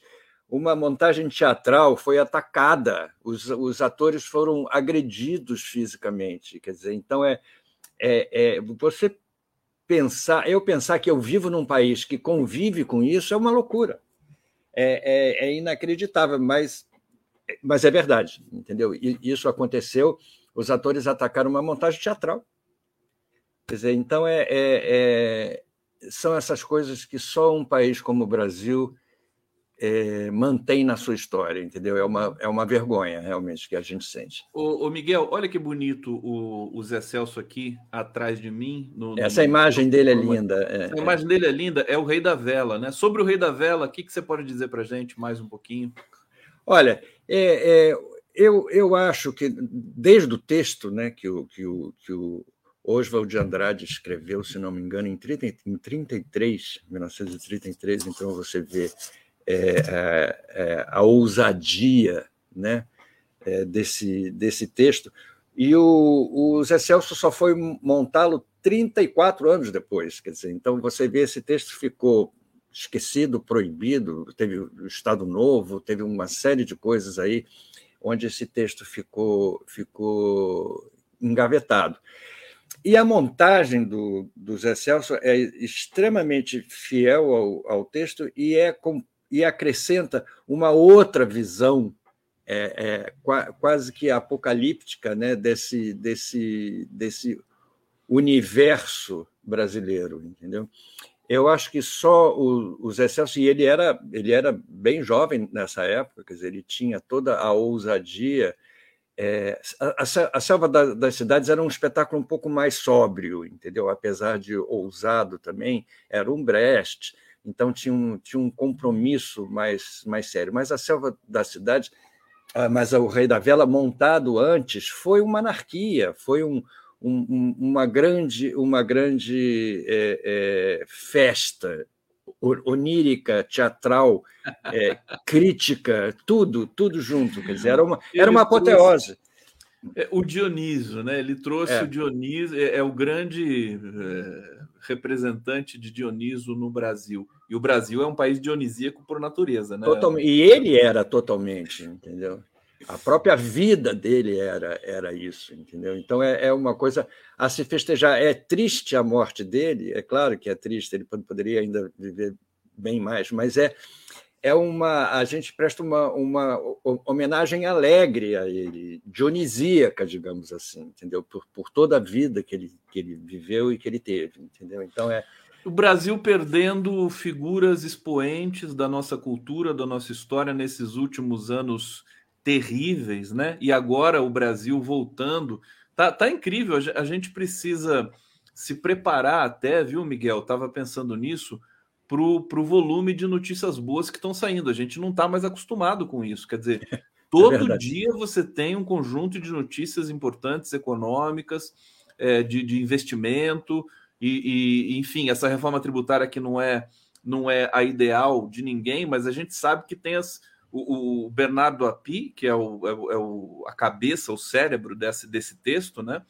É uma, uma, uma um debate é, complicado, com tantas frentes ali no Congresso, é, é mas o, o, o, governo conseguiu, é, sobretudo, no, acho que num golpe de muita inteligência, fazer com que o Congresso entendesse e, de fato, assumisse o protagonismo dessa reforma tributária. Fala um pouquinho para a gente desse, desse é. universo. Eu, eu, eu tenho uma série de críticas à reforma, claro, entendeu? Eu acho que ela não é completa, ela deixa, ela deixa de lado uma série de, de questões como as grandes fortunas, as grandes heranças, etc., mas já é um avanço é, é importante. E a partir do momento que o, o, o Bolsonaro se posicionou, se posicionou contra a reforma, eu já fiquei inteiramente a favor, entendeu? Porque eh, se ele é contra, porque realmente os interesses dele são, são outros, entendeu? E é lógico que a reforma, por mais incompleta que seja, é um, é um passo, é um passo para até que se aprimore no, no futuro essa questão tão fundamental para o Brasil. E eu estava falando ontem, é muito importante que a gente se intere disso, é muito importante que essa linguagem fiscal, que essa questão tributária, é, é, seja divulgada, que as pessoas saibam o que significa é, é, para o futuro do país e para, e para o desenvolvimento, entendeu? É importante que essa linguagem é, seja passada para a população, para que a população tenha conhecimento do que se trata, porque é uma coisa um pouco distante, assim, reforma tributária, é um negócio lá que o Congresso está discutindo, eu não sei muito bem o que é, não sei se eu sou a favor ou, sei, ou sou contra. É exatamente isso que precisa mudar. A gente precisa tomar conhecimento, e eu acho que o governo tem, tem a obrigação de informar de uma maneira mais clara e de, uma, de um modo, e o Congresso também, de um modo mais claro, é, é, o, do que se trata, entendeu? Porque eu acho que é importante que a gente tenha essa, essa opinião formada, entendeu? É, é, é fundamental. É, então, eu acho que é um, um, avanço, não há, não há dúvida, entendeu? E é um, um um avanço político importante para o Lula. E isso que você falou antes sobre as boas notícias, é engraçado, né? Como a gente, como a gente ficou viciado na coisa ruim, né? E, é, e como a, a, imprensa de cativeiro, em homenagem a você, é, como ela gosta de noticiar coisas ruins, e como ela transforma, e como ela valoriza, e como ela até. Mas, é, mas o, o, o jornalismo é um pouco isso na sua, na sua essência, né? É meio é. abutre mesmo, né? Notícia é, boa não vinga, né? É notícia Não, boa. E, o, é, e o jornalismo de, de, cativeiro, então, esse é, é impressionante como eles, eles botam na manchete, às vezes, certas coisas que não tem. Uma, uma, uma, uma derrota que era uma derrota para o para o Estado brasileiro virou uma derrota do governo Lula. Agora Sim. não me lembro agora qual foi, entendeu? É, mas como, como a imprensa gosta de enfatizar, de ver o circo pegar fogo, entendeu? Eu acho que é um, é um vício errado. Eu me lembro, eu me lembro uma vez há muitos anos eu trouxe um cantor italiano para São Paulo, Paulo Conte, que é um cantor realmente meu um primo, cantor. Paulo Conte. Pois é, exatamente, Paulo Conte, exatamente. É o seu primo italiano. E ele dizia, e ele se apresentou aí no, no, no Maxud Plaza, na época que o Maxud era um lugar é, frequentado. Inclusive, o, o, o, engenheiro que projetou o Maxud morreu ontem. Ah, pois é. então, você vê, que coincidência. E tinha um clube chamado Clube 150, que era um, um clube de jazz famoso, cabia uma orquestra. Era um... E o Paulo Conte se apresentou lá. E no dia seguinte saiu uma crítica, e, e ele enfim, foi, foi elogiado, porque tinha gente que gostava dele aqui no, no Brasil, apesar dele ser desconhecido. E ele ficou espantado em ver uma crítica de um, de um espetáculo teatral em que o cara, o crítico, acabava com a peça, mas assim, não sobrava nada. E eles deram meia página para essa crítica com uma foto enorme. E o Paulo Conte disse assim: mas como é que pode darem um espaço tão grande num jornal para esculhambar com a peça, entendeu? Isso você bota um, um compromisso profissional, você bota uma nota, escreve uma crítica no canto. Agora, valorizar, fazer propaganda do espetáculo para depois esculhambar, são as contradições que a imprensa brasileira tem. Dá essa importância, é, até é, é, falsifica até a importância da, da, coisa, né? altera a importância da coisa para poder criticar, entendeu? Então é eu tô eu tô particularmente é, decepcionado, mas enfim, é, ter expectativa com o nosso jornalismo empresarial realmente é muita inocência, né? Mas eu tô eu tô é, precisamente, especialmente decepcionado com a histeria que eles fazem com relação à Venezuela a Nicarágua e a Cuba. Quer dizer, eles não param. É uma coisa é impressionante. impressionante. Ontem estavam falando da Venezuela. Não, eles vão continuar falando. Porque, e daí, mas isso é um sintoma também, sabe, Miguel? Porque assim, as coisas começam a ir bem no Brasil, aí não tem notícia ruim para né, para justificar esse ofício tão terrível do jornalismo abutre, e eles passam para falar da Venezuela e tudo mais. Enfim, é. deixa eu só trazer uma mensagem aqui. Acabei de receber de um, de um grande amigo, é, não vou falar quem é, mas vou, vou, vou ler a mensagem com relação ao Zé Celso, que é muito contundente aqui. Ele diz: Uma vida trágica, toda trágica, irmão assassinado, luta desumana pelo teatro Oficina e contra o Silvio Santos não parou um dia para desligar. Achei a morte muito simbólica, dionisíaca, até em meio ao fogo e entre os livros que se queimavam. Antes da retomada do Ministério da Cultura né, e de ações de reconstrução, a cultura no Brasil sempre esteve é, aquém do que ela representa para o país. Isso é um fato, né? A cultura é. brasileira, acho que talvez uma das mais pujantes do mundo. Uhum. E mais maltratadas. É, né? Diz aqui o meu querido amigo, né, se não me engano, hoje não passa de 2% do orçamento. São tragédias anunciadas. A morte dos Zé Celso poderia ensejar agora uma virada na nossa cultura, que inclusive movimenta bilhões só no Brasil. Né? É, é uma é, coisa impressionante a cultura brasileira. Você estava falando aí agora há pouco, antes de mim, com, com o diretor do SESI, a importância que, que o, a cultura tem e o, o, grupo, como é que chama lá o grupo S, o setor S? O, Sistema o, S. Sistema S.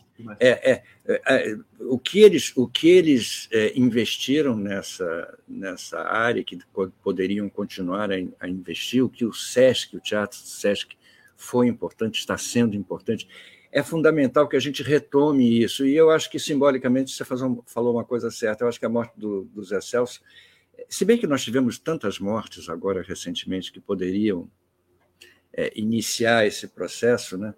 E, mas eu acho que o Zé Celso tem uma simbologia é, especial, como seu amigo disse aí, dessa, dessa luta constante. Ele, ele, foi, ele foi preso torturado, ele foi para Portugal, ele se exilou em Portugal quatro anos. Quer dizer, então tem. É, é, é, é uma, é uma vida contra a maré, digamos assim, apesar de ele ter tantos admiradores e ser uma pessoa tão querida, ele fez força o tempo todo. Entendeu? A, a, a força que ele, que ele fez para sobreviver, seu amigo tem toda a razão. Foi realmente é, é muito grande, não foi uma coisa que correu frouxa. Estou colocando o Zé aqui, a, no, jovem, mas nem tão é. jovem também, no Não. programa Vox Populi, colocar as imagens aqui. Olha só, ele tinha, enfim, ele tinha uma, um layout, né? É, muito, muito bacana. Falando em layout, é, hum. é, eu quero hoje eu vou mostrar uma charge aqui do nosso amigo Arueira que fritou minha cabeça, o Miguel Paiva. É, é, ele fala em harmonização facial. Que ah, coisa é, é, fantástica isso aqui. Maravilhoso. Eu, eu, passei mal quando eu vi isso aqui, porque a cabecinha do Bolsonaro, quer dizer, cada vez ele mais encolhido, né? É. E, e, e, e o rosto dele é essa barriga horrorosa aqui com essa cicatriz meio fake, meio real. Eu acho que essa imagem, essa imagem do Bolsonaro, alguém disse aí no 247, eu não sei quem foi, alguém disse o, É, o Bolsonaro é, é essa foto nua no meio da sala da classe média, né? Isso, Eu, isso. É, é, é, exatamente isso, porque é, é, é inimaginável que um presidente da República faça essa foto e publique e divulgue isso. Eu acho que ele, tá, ele, ele continua querendo convencer as pessoas de que a facada faz dele um, uma pessoa capaz de ser presidente da República, mesmo colocando em questão essa facada. Mesmo com essa cicatriz, ele fez cirurgias, ele, o, que se, o que correu de história nessa época, entendeu? Problemas que ele teve. É, mas mesmo assim, esta foto eu estava vendo aqui o, o, a, notícia sobre os herdeiros do, do, Berlusconi, que herdaram não sei quantos bilhões de euros, é, e ele morreu agora há pouco, né? mas há uma, há uma, apesar de ser o Berlusconi, há uma certa dignidade nas pessoas, entendeu? O Bolsonaro é a galhofa do fascismo, entendeu? É, o, o fascismo do Berlusconi é o fascismo é, mais é, é, bem vestido, digamos assim. O do Bolsonaro é um fascismo absolutamente galhofeiro, que não tem nada a ver com a galhofa que o Zé Celso fazia, com a anarquia dele. É uma coisa sem propósito, é uma coisa descosturada, é uma coisa completamente é, é, é, sem, sem finalidade. É, o, é a, a galhofa do, do, do cara que ri de uma pessoa que escorrega numa casca de banana entendeu? Então, não tem conteúdo, é uma coisa. É, essa foto dele, é, é, que, o, que o Arueira tão retratou tão bem, é o vazio, é o, é o, é o nada, é o, é o você ter o seu corpo transformado num, numa face né, absolutamente pervertida de um presidente da República. É, é, é lamentável, é um final patético para um homem que está completamente Você abandonado. Você sabe que o, o, fotógrafo, né, o João Mena, o fotógrafo dessa, dessa foto, parece que é um fotógrafo talentoso e que cobra 135 mil reais por cada consultoria que ele faz. E ele é aquele cara, você não faz harmonização facial, você contrata o João Mena, porque ele, ele te recoloca né, para melhorar a tua imagem. Aliás, é síndrome que a gente está passando nesse momento, né? O, o exatamente. A Volkswagen exatamente. faz propaganda para melhorar a imagem. A, o agronegócio vive fazendo isso, gastando milhões. A Vale faz isso. Falando em agronegócio, antes de falando em, em, em, em Volkswagen, deixa eu primeiro mostrar essa charge tua aqui, que é a última, né? Foi, é, de hoje, Força é. Aérea Brasileira, está aqui a família Bolsonaro, a família. É, evidente... E tá até o cachorrinho, que bonitinho. Tem o cachorrinho, porque que até um cachorrinho viajou no avião. O cachorro teve passagem paga por nós, né? Nós brasileiros pagamos, pagamos a passagem desse cachorro. Você sabe como é que é o nome desse cachorro? Não. Não? Não, não. São... A Bereta, e eu li ontem, em homenagem em homenagem. Eu acho que é um cachorro que o, que o Flávio Bolsonaro deu o um nome, em homenagem à Beretta, que, para quem não sabe, é uma marca famosa de arma. A, a Beretta é uma concorrente da Mouse, que é outra fábrica famosa de pistola automática, e a Beretta é uma fábrica italiana. Para variar, tá uma gracinha aqui, a, a, cara. Eu adorei o cachorrinho com o olhinho ali, olhando para a janelinha, né?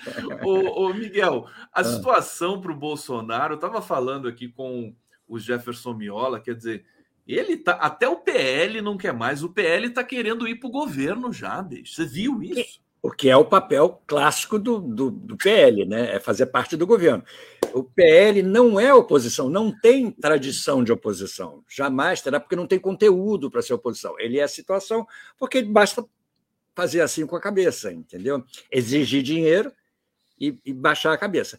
Então, é, é evidente o PL querer ir para o para o governo não me, não me preocupa muito. Me preocupa se o governo aceitar o PL como, como apoio importante, entendeu? Porque, apesar do jogo político prever isso tudo, e eu acho que a política é isso, a política é você negociar com, com todo mundo, é, tem um limite. Pelo menos vamos dar um tempo, né? vamos deixar que a imagem do, do PL é, se afaste um pouco do Bolsonaro e o Bolsonaro seja definitivamente defenestrado, entendeu, da nossa história, entendeu, para que o PL possa é, apresentar alguma coisa de útil, entendeu? Precisa também, né, apresentar alguma coisa de útil, para fazer parte de alguma coisa, entendeu?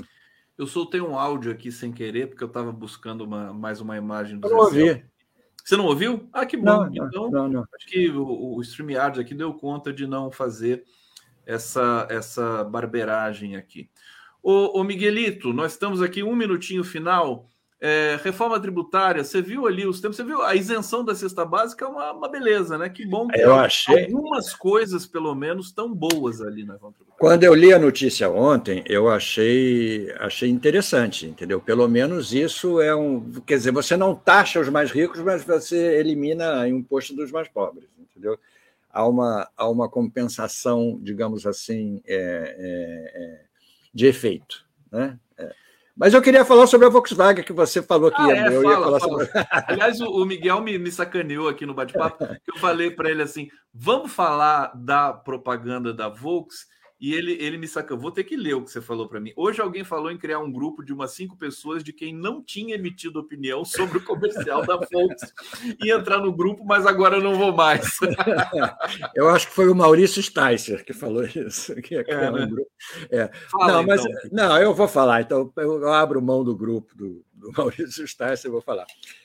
Eu acho, é, como tudo que envolve inteligência artificial, inicialmente é bastante perigoso, que a gente tem que prestar atenção. Tem que prestar atenção porque isso aí, em termos de substituição de, de, de emprego, de mão de obra, seja de atores, dubladores, é, compositores, é, é, é preocupante. Mas tudo de novo que apareceu criou essa preocupação. Tudo, tudo, tudo. O cinema, o rádio, é, é, o feminismo, é, todos os movimentos, todas as coisas novas que impactaram, que surgiram, criaram uma preocupação no que já havia, é óbvio, entendeu? É importante é, é que se diga que a inteligência artificial não é, não é feita é, do, do nada, ela não surge do nada, tem uma pessoa manipulando, mas é importante que a gente fique atento à, à, à substituição ao uso é, de imagens artificiais, de algoritmos, ao invés de pessoas. Ao eu mesmo não, tempo. Diga, eu não diga. sei com quem a Elis está parecida aqui, mas não é com a Elis Regina.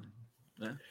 Mas é ela, né? É ela. Eles fazem a partir de fotos, a partir de imagens. Eu li isso, que eles gravam com uma, com uma pessoa e depois eles vão substituindo o, o, o que o, o, algoritmo faz é ir substituindo é, pelas imagens arquivadas ou, ou, digitalizadas que eles têm da Elis. De qualquer forma, é um fenômeno é, que precisa ser sempre é, olhado com um certo cuidado. Com cuidado, né? É, eu é. creio que a Volkswagen vai ter que recolher essa propaganda, porque o que eu li de artigos e de críticas assim muito fortes e consistentes com esse tipo de, é, enfim, uso né, de imagens de uma pessoa que já morreu, Elis Regina, e da é. cultura, da própria cultura brasileira, e sabendo a, o que, que é a Volkswagen também, né? Que teve, com, teve problemas ali com, com a Com a Elis Regina, inclusive. Com a própria Elis Regina. É. Miguel, querido, oh, só uma coisa. Só, diga, diga, só, diga, diga. Para encerrar, eu me lembrei de uma coisa pueril, ingênua, que esse anúncio me, me lembrou, que foi quando, quando a, a Natalie Cole gravou uma música com o Nat King Cole, pai dela, ela na frente e o pai atrás cantando a mesma música, que eu não me, não me lembro agora exatamente qual era, mas causou um enorme impacto. E era uma coisa. Unforgettable. Unforgettable, exatamente. Foi uma, co uma coisa impactante, uma imagem preto e branco dos dois, porque a imagem dele era. Quer dizer, você vê como as pessoas procuram esse tipo de efeito já há algum tempo, né? Miguel Paiva, obrigado. Diga.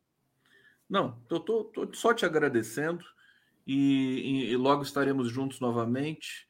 Hoje já é quinta-feira, já dá para eu de, de, é, desejar um excelente fim de semana para você, para o Joca e para toda a família.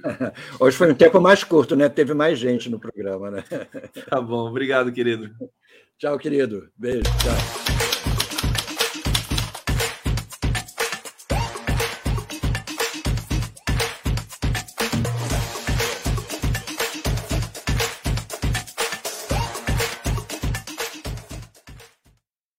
Recebendo Luísa Dulce aqui no Giro das Onze agora. Seja muito bem-vinda, Luísa Dulce. Prazer falar com você. A Luísa, que é economista, formada pela Universidade Federal de Minas Gerais, mestre em Sociologia e Antropologia.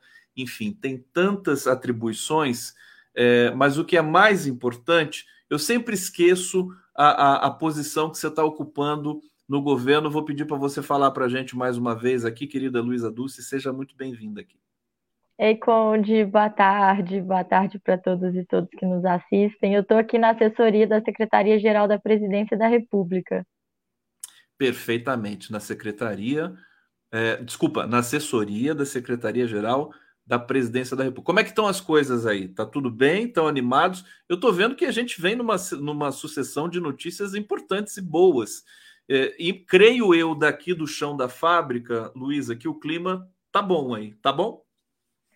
Tá bom, e eu já quero começar convocando todas as pessoas para se somarem no, no principal processo que a Secretaria-Geral da Presidência está envolvida agora, né, sob a coordenação do ministro Márcio Macedo e da ministra Simone Tebet, que é o PPA participativo. Então, vocês já devem ter ouvido falar né, que o plano plurianual é elaborado no primeiro ano de cada governo, e o presidente Lula retomou uma, uma tradição que tem desde o seu primeiro governo lá de 2003, que é construir essas prioridades nacionais do planejamento e do orçamento né, do governo federal junto com a população. Então, o ministro Márcio Macedo, ministra Simone Tebet, todo o governo estão rodando o Brasil em plenárias estaduais que discutem as prioridades da população para o PPA. Tem uma plataforma online é, que todas as pessoas, né, todos os cidadãos brasileiros podem entrar pelo SouGov, pelo Brasil Participativo e eleger as suas prioridades. Então, as pessoas podem não apenas votar nos programas de governo, como construir propostas é, que vão ser apresentadas para o presidente Lula, que vão orientar o trabalho dos ministérios. Então, é, a gente está muito dedicado para isso, além de outras coisas que a gente vou comentar aqui também. Isso era uma coisa que eu sempre perguntava para você, né? Falou, ah, as pessoas querem contribuir com o governo. Eu mesmo recebia uma porção de coisa, onde? Manda para mim lá, não sei o quê. Eu não tenho esse link, né? É, mas agora está aberto esse link. Eu quero, inclusive, dar o endereço eletrônico para as pessoas acessarem. Você pode falar para a gente, é, enquanto eu, eu, eu, pego aqui na internet, qual que é o endereço, querida? Bom, Luiz? tem o aplicativo do, do gov.br, né? Qualquer pessoa pode baixar assim, no celular, e ele é, ele é o mesmo aplicativo que as pessoas usam para o SUS, para uma série de outros serviços públicos. Assinatura eletrônica, eu sempre uso. Exatamente. E o outro é o portal do Brasil Participativo, que agora está voltado para o PPA, mas que vai ser utilizado daqui para frente, né, numa série de, de outras é, interações com a, com a sociedade. Então é só entrar no Gov e procurar, né? O PPA? Exatamente. Já, lá as pessoas já tem um bannerzinho é, para a participação das pessoas. Perfeitamente. Então, vocês que estão nos assistindo aqui querem contribuir com o governo, é, é, contribuir com o país, né? É, sugerir coisas. Olha, tem tanta gente no Brasil e agora a gente está nesse momento de praticamente renascimento, né? As coisas vão acontecendo, as pessoas vão vão produzindo ideias, né? Produzindo ideias. Eu fico só preocupado com o campo da educação, que ainda tá precisa de uma atenção muito forte. É, Luísa, vamos, vamos falar um pouco mais também sobre é, recriação de alguns programas. Depois a gente é, fortalece de novo a convocação aí para as pessoas participarem com sugestões é, do governo Lula 3. Mas nós tivemos aí Bolsa Família, inclusive valor recorde do Bolsa Família, né, nesse momento no Brasil. Fala um pouquinho dos programas que estão é, voltaram a é, acontecer, inclusive também com um pente fino muito bem feito ali pelo Wellington Dias do Ministério do Desenvolvimento Social, né? Com certeza. É, acho que eu tive aqui nos 100 dias, né, de governo, e agora a gente completou Sim. seis meses. E muita coisa aconteceu né, nesses últimos seis meses no nosso país, não só colocar a estrutura é, do governo de volta, que foi, foi algo que, de, que demandou muito esforço e energia, né? Mas recriar, a gente passou, acho que aí, de 24 ministérios para 37. Então, tem uma série de novas agendas, de públicos que passaram a ser considerados. é, no, no governo federal, com orçamento, com pessoas, né, enfim, com, com uma dedicação muito grande para essas, essas questões.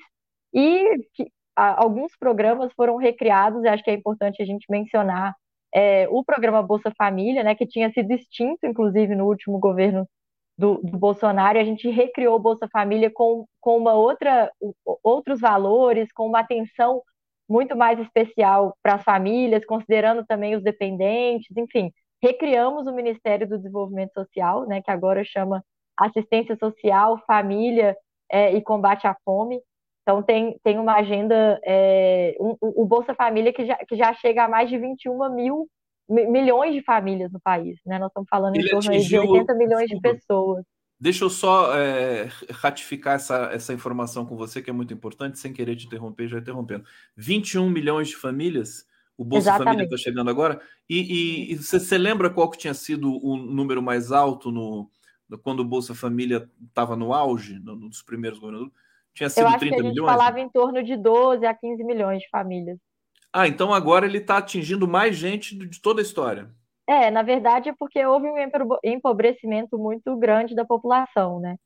E, e, e com, com, esses filtros muito é, refinados, né, que o Ministério do Desenvolvimento Social faz, Bolsa Família está chegando agora em mais de 21 milhões de famílias no, no Brasil. Os valores, nenhuma dessas famílias recebe menos do que 600 reais, né? É, tem um adicional de 150 reais por criança, então, de fato, é um programa bastante robusto. Perfeitamente. E tem os outros programas também, né? O Minha Casa Minha Vida, o Mais Médicos, Farmácia Popular. É, o, o Mais Médicos, eu, eu fiquei impactado assim com a, a agilidade, a rapidez, né? Já 10 mil médicos sendo contratados. Sobre esse programa, o que, que você pode falar para gente? Oh, o Mais Médicos ele está chegando em quase 2 mil municípios, acho que são 1.900 e alguma coisa municípios do país, né? Então é, é um número, é mais do que 30% dos municípios vão ser contemplados pelo programa, acho que foram cerca de 6 mil novas vagas, né? É, distribuídas, que já foram né, distribuídas por meio de um edital. E a gente espera que até o final de 2023 haja a contratação de quase 15 mil profissionais. Né? Então, é um, o Mais Médicos está de volta, de fato, é, esperando ter cerca de 28 mil médicos no Brasil. Você tem informação se, se a procura de médicos brasileiros está tá forte? Como é que está sendo isso, esse dado? Eu não tenho uma informação tão precisa que tem, né, quanto o Ministério da Saúde teria, mas a prioridade do Mais Médicos é, nesse ano de 2023 é a contratação de médicos brasileiros, exatamente. É, se eles não preencherem as vagas, aí o Brasil vai recorrer mais uma vez a Cuba, que sempre tem uma, uma, uma população de médicos ultra qualificada e disponível, né? E também Lembrando a Argentina. Essa, essa, já era assim, né, Conde? A, a, o desenho inicial do Mais Médicos Sim. já era assim. Aquelas vagas de médicos cubanos, elas foram ocupadas porque não havia interesse, né, dos médicos brasileiros. É por isso que eu te perguntei como é que está a procura dos médicos brasileiros, porque Pra, porque existe essa coisa de classe no Brasil, deles criticarem o programa e tudo mais, é, para que eles entrem agora para fazer esse serviço. É que é, um, é que é um trabalho que é pouco é, distante da formação do, do, médico brasileiro tradicional que não quer ir para os pequenos, para os lugares distantes, né? Eles querem abrir consultório na, nas grandes cidades e aí o Brasil fica desigual. Vamos Mas é falar... é interessante, só sobre isso, assim, é, tinha mais médicos desde a última edição do programa em São Paulo, em, em cidades né, de regiões metropolitanas, então, às vezes, nem é uma distância tão grande, né? Mas acho que é de lidar com a população mais pobre mesmo, de estar em centros de saúde, né? unidades básicas. É uma medicina muito elitista, infelizmente, que a gente tem no país. Pois é, a gente precisa mudar essa cultura no Brasil, né? Deixa eu trazer aqui comentários do nosso público, querida Luísa Dulce.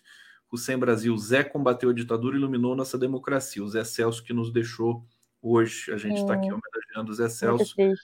Sueli, você chegou a ver alguma peça do Zé Celso? Luiz? Não, não, só vídeos mesmo. Você como estudo, você foi é, estudante, né, como todos nós aqui, no momento momento de ebulição também, né? Que, qual foi o momento que você deve ter ido em muitos shows, muito teatro, muita coisa? Sim, eu estava na universidade de 2008 a 2012, depois também mestrado, doutorado, teve realmente um momento da, da efervescência da cultura, né? Você é muito séria, né? Você não ia em festas, né? A gente sabe. E que... assim, eu fui presidenta do DEA, fiz muita festa. Mestrado, doutorado, já fez tudo na sequência ali. O Fernando Bai está dizendo aqui: Threads, 30 milhões de usuários em menos de 24 horas. O Twitter está perdendo gente para o Threads, que é o novo, a nova rede social ali é, conectada com o Instagram. O Twitter está tá começando a ficar chatinho com esse Elon Musk, né, ô, ô Luísa? Luísa, fala para gente do salário mínimo é, dessas outras dimensões aí que o governo tem, os componentes sociais, né? É, o plano safra foi importante, eu fiquei é, até emocionado no plano safra para a agricultura familiar, né? A presença do Lula foi tudo muito emocional. Você devia estar em todas essas cerimônias, né? Você, você vai para todas sim, Fala um pouquinho para gente sobre isso. É, acho que é interessante comentar. Você falou do salário mínimo, também do plano safra da agricultura familiar que a nossa proposta para a economia ela é muito conectada com os programas sociais, né? Ou seja, só faz sentido a gente dinamizar a economia se o dinheiro está sendo distribuído, né? Essas famílias estão é, tendo uma parcela dessa renda. Então, todos os programas que a gente pode dizer assim que compõem esse, esse, essa proposta para dinamização e recuperação da economia brasileira, eles estão voltados para incluir as pessoas, para gerar emprego, para distribuir renda. O, um dos principais, sem dúvida, é a política de valorização do salário mínimo, que foi um dos pilares né, do, do projeto do presidente Lula e da presidenta Dilma para reduzir a desigualdade e a pobreza no país.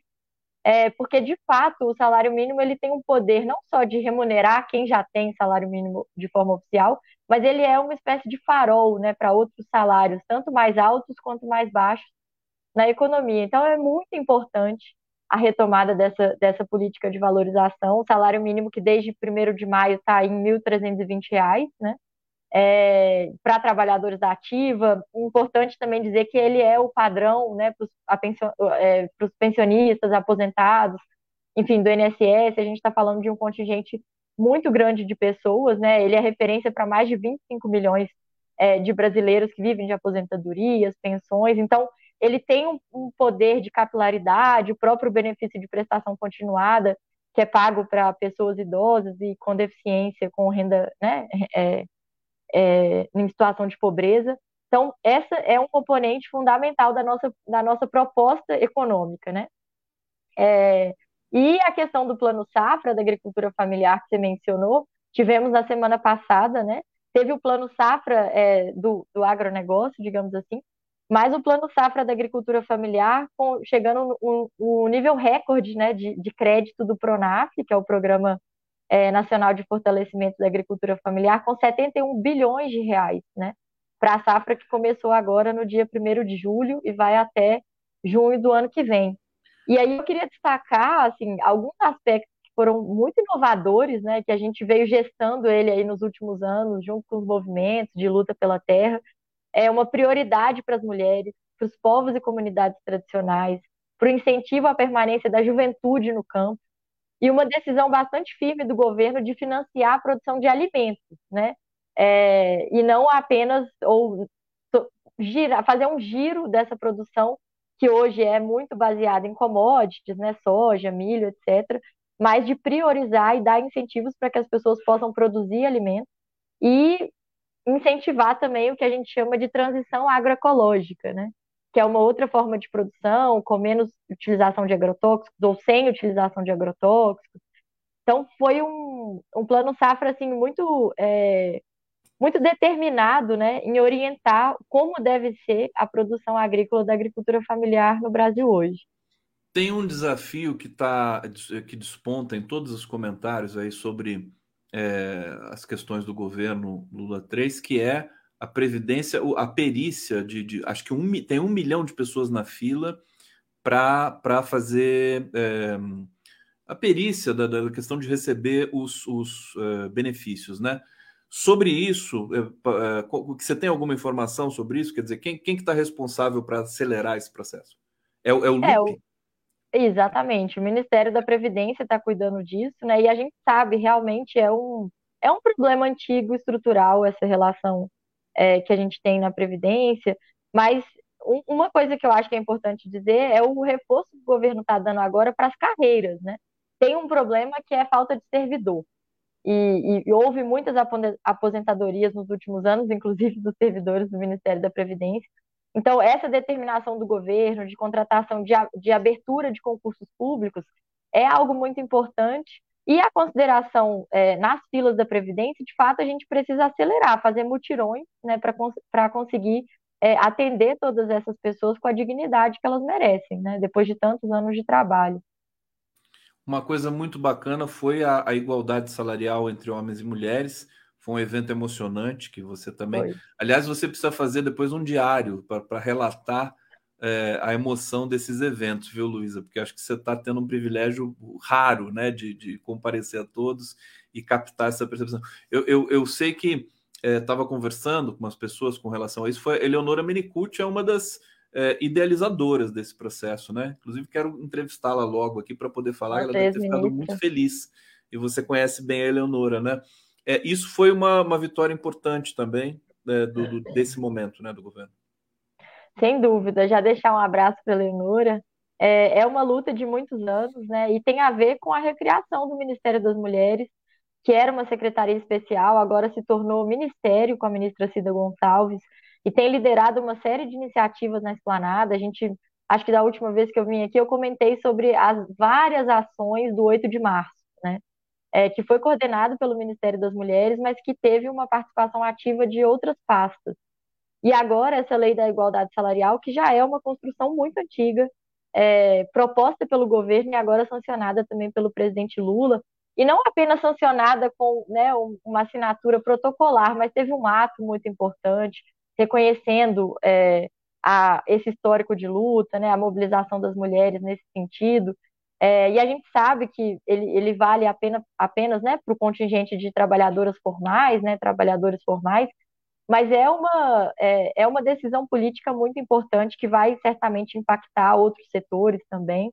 E, e para nós é, é muito é, é, é, importante né, esse tipo de medida simbólica que vai ter um, um efeito prático é, real né, na sociedade, que vai mudar não só a relação financeira, mas a relação de poder né, das mulheres nos seus locais de trabalho. Então, foi uma, um, um, uma lei muito importante mesmo.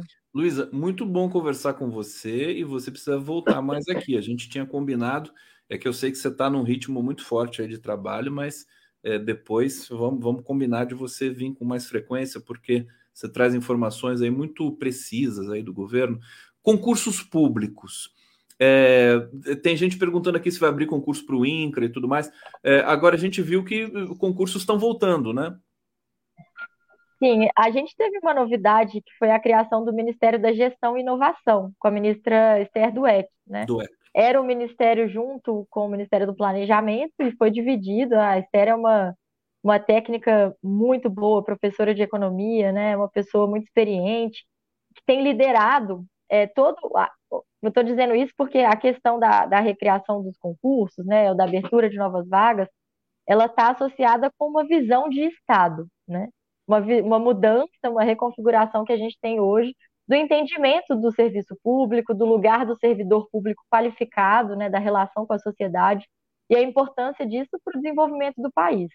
Então, não é à toa que logo, né, nesses seis primeiros é, meses de governo, a gente já teve esse anúncio tão importante que vai ter a criação de quase 6 mil vagas efetivas e mais de 8 mil vagas temporárias, é, com concursos né, abertos para as mais diversas áreas do governo federal, Ministério da Saúde, Ministério da Educação, Agricultura, Meio Ambiente, Ciência e Tecnologia, Relações Exteriores. Ficou parado durante esses anos de pesadelo, né?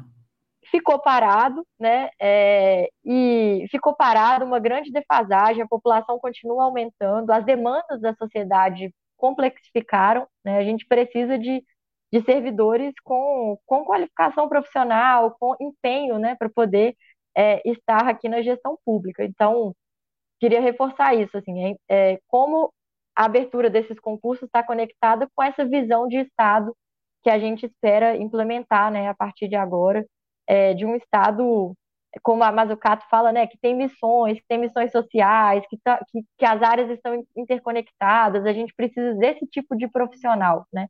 e que tenha uma formação continuada também. Isso é muito importante, porque os desafios estão colocados. Se a gente não se atualizar, né, como é que você vai prestar um, um, um bom serviço público se você não está conectado com os anseios da sociedade? A Maristela Muniz está perguntando aqui, Luísa Dulce, cadê o seu tio Luiz Dulce? Convivi com ele na época das greves dos professores aqui em BH. E você, agora, um pedacinho do sotaque mineiro, eu lembrei do Patrus Ananias também, que também é uma referência para você, além do seu tio Luiz Dulce. Seu, seu tio está bem? Luiz Dulce? Ele está bem, está ótimo, fazendo várias. É, tá né, na vice-presidência do PT. É, e fazendo do PT Nacional? Do PT Nacional, já há muitos anos Ué, eu, não era o Quatá que era o vice-presidente? São, são cinco, se não me engano, são Ah, são vários vices, né? É. E, e ele tem um trabalho já muito antigo, no próprio Instituto Lula ele coordenava a parte de América Latina, né? Então continua fazendo esse trabalho com os nossos parceiros institucionais e também da sociedade civil para discutir a questão da, da política externa e da, da integração latino-americana. É isso que ele tem se dedicado é, mais no dia a dia, e, mas está acompanhando tudo, sempre. E, e é, o Patru, você tem, você tem falado com ele? Patru, sim, está é, na Câmara Federal, né? Nosso parlamentar está na CCJ, em outras comissões também muito importantes, e estou sempre com ele. É uma pessoa, uma referência muito grande para mim, pessoal, política, um grande amigo. A gente é, precisa virar o jogo lá em Minas, nas Minas Gerais, né? Porque a coisa não está fácil. Lá entrevistei recentemente a coordenadora é, do, do, do Sindut, Sindut, que é a de, dos professores, né? Sindut, exato. É, é Sindut. Eles não querem é, votar o segundo turno ali da, do reajuste de 12% é, do salário dos professores e a coisa tá tão tá, tá, brigando lá. Acho que a gente vai conseguir, a democracia vai conseguir prevalecer. Para terminar, minha querida Luísa Dulce, uma palavrinha sobre o desenrola, porque tem muita gente aqui querendo saber e tal. E, e ele entrou entrou em vigência no, no, nesse mês, né? Primeiro de julho, né? Exato. E o desenrola, acho que é, é uma coisa que a gente ouvia falar de muitas campanhas para trás, né? O presidente elaborou uma proposta e, e discutiu isso muito na, na campanha. E é um programa voltado para tentar desenrolar as dívidas, a dívida né, das pessoas. Muita boa parte dessas dívidas são muito pequenas, mas que amarram as pessoas para conseguir outros créditos, enfim, para ter acesso a também outros serviços públicos. Então, ele é um programa voltado para a sociedade, mas que tem uma ação junto aos bancos, né, às instituições financeiras. É, e aí a meta do desenrola é bastante ambiciosa, né? Ela pretende tirar mais de 70 milhões de pessoas que estão nessa lista é, de algum tipo de, de dívida, né? É, e aí para participar do desenrola, os bancos eles têm que retirar, né? A, essa lista de, que a gente chama aí dos negativados, é, das, tem, da, dos bancos que é, das pessoas que têm dívida até 100 reais. Então os bancos que toparem fazer isso podem é, entrar né, no desenrola, você veja que é uma dívida muito, muito pequena, né? Esse, esse patamar inicial que a gente está falando. E aí o programa tem duas faixas, né? A faixa 1, que a gente está falando de dívidas é, de valores renegociados de até 5 mil reais, que vai ter um período aí de 60 meses, né? É, são, são, são cinco anos, e um juros de menos de 2% ao mês.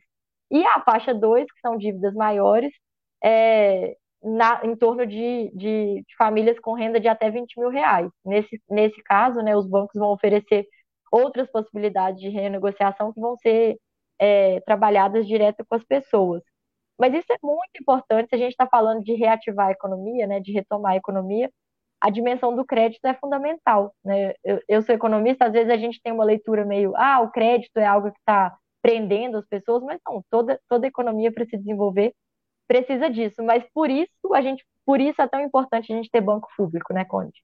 É, eu fico lembrando de quando a Dilma tentou lá reduzir os juros, foi graças à Caixa e Banco do Brasil que a gente conseguiu fazer.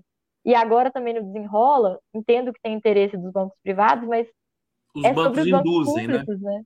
Os públicos induzem os outros a a, a, entrar nessa, nessa ciranda. Luísa Dulce, brigadíssimo, a gente estourou nosso tempo aqui, obrigado pela presença, estava com saudade de você, parabéns aí pelo trabalho que você está desenvolvendo na Secretaria da Presidência da República, obrigado a todos que acompanharam o Giro das Onze, a gente volta amanhã, às 11 horas em ponto. Obrigado. Obrigada, querido. viu, Conde? Sempre um prazer estar aqui com você. Tchau, Muito tchau. bom.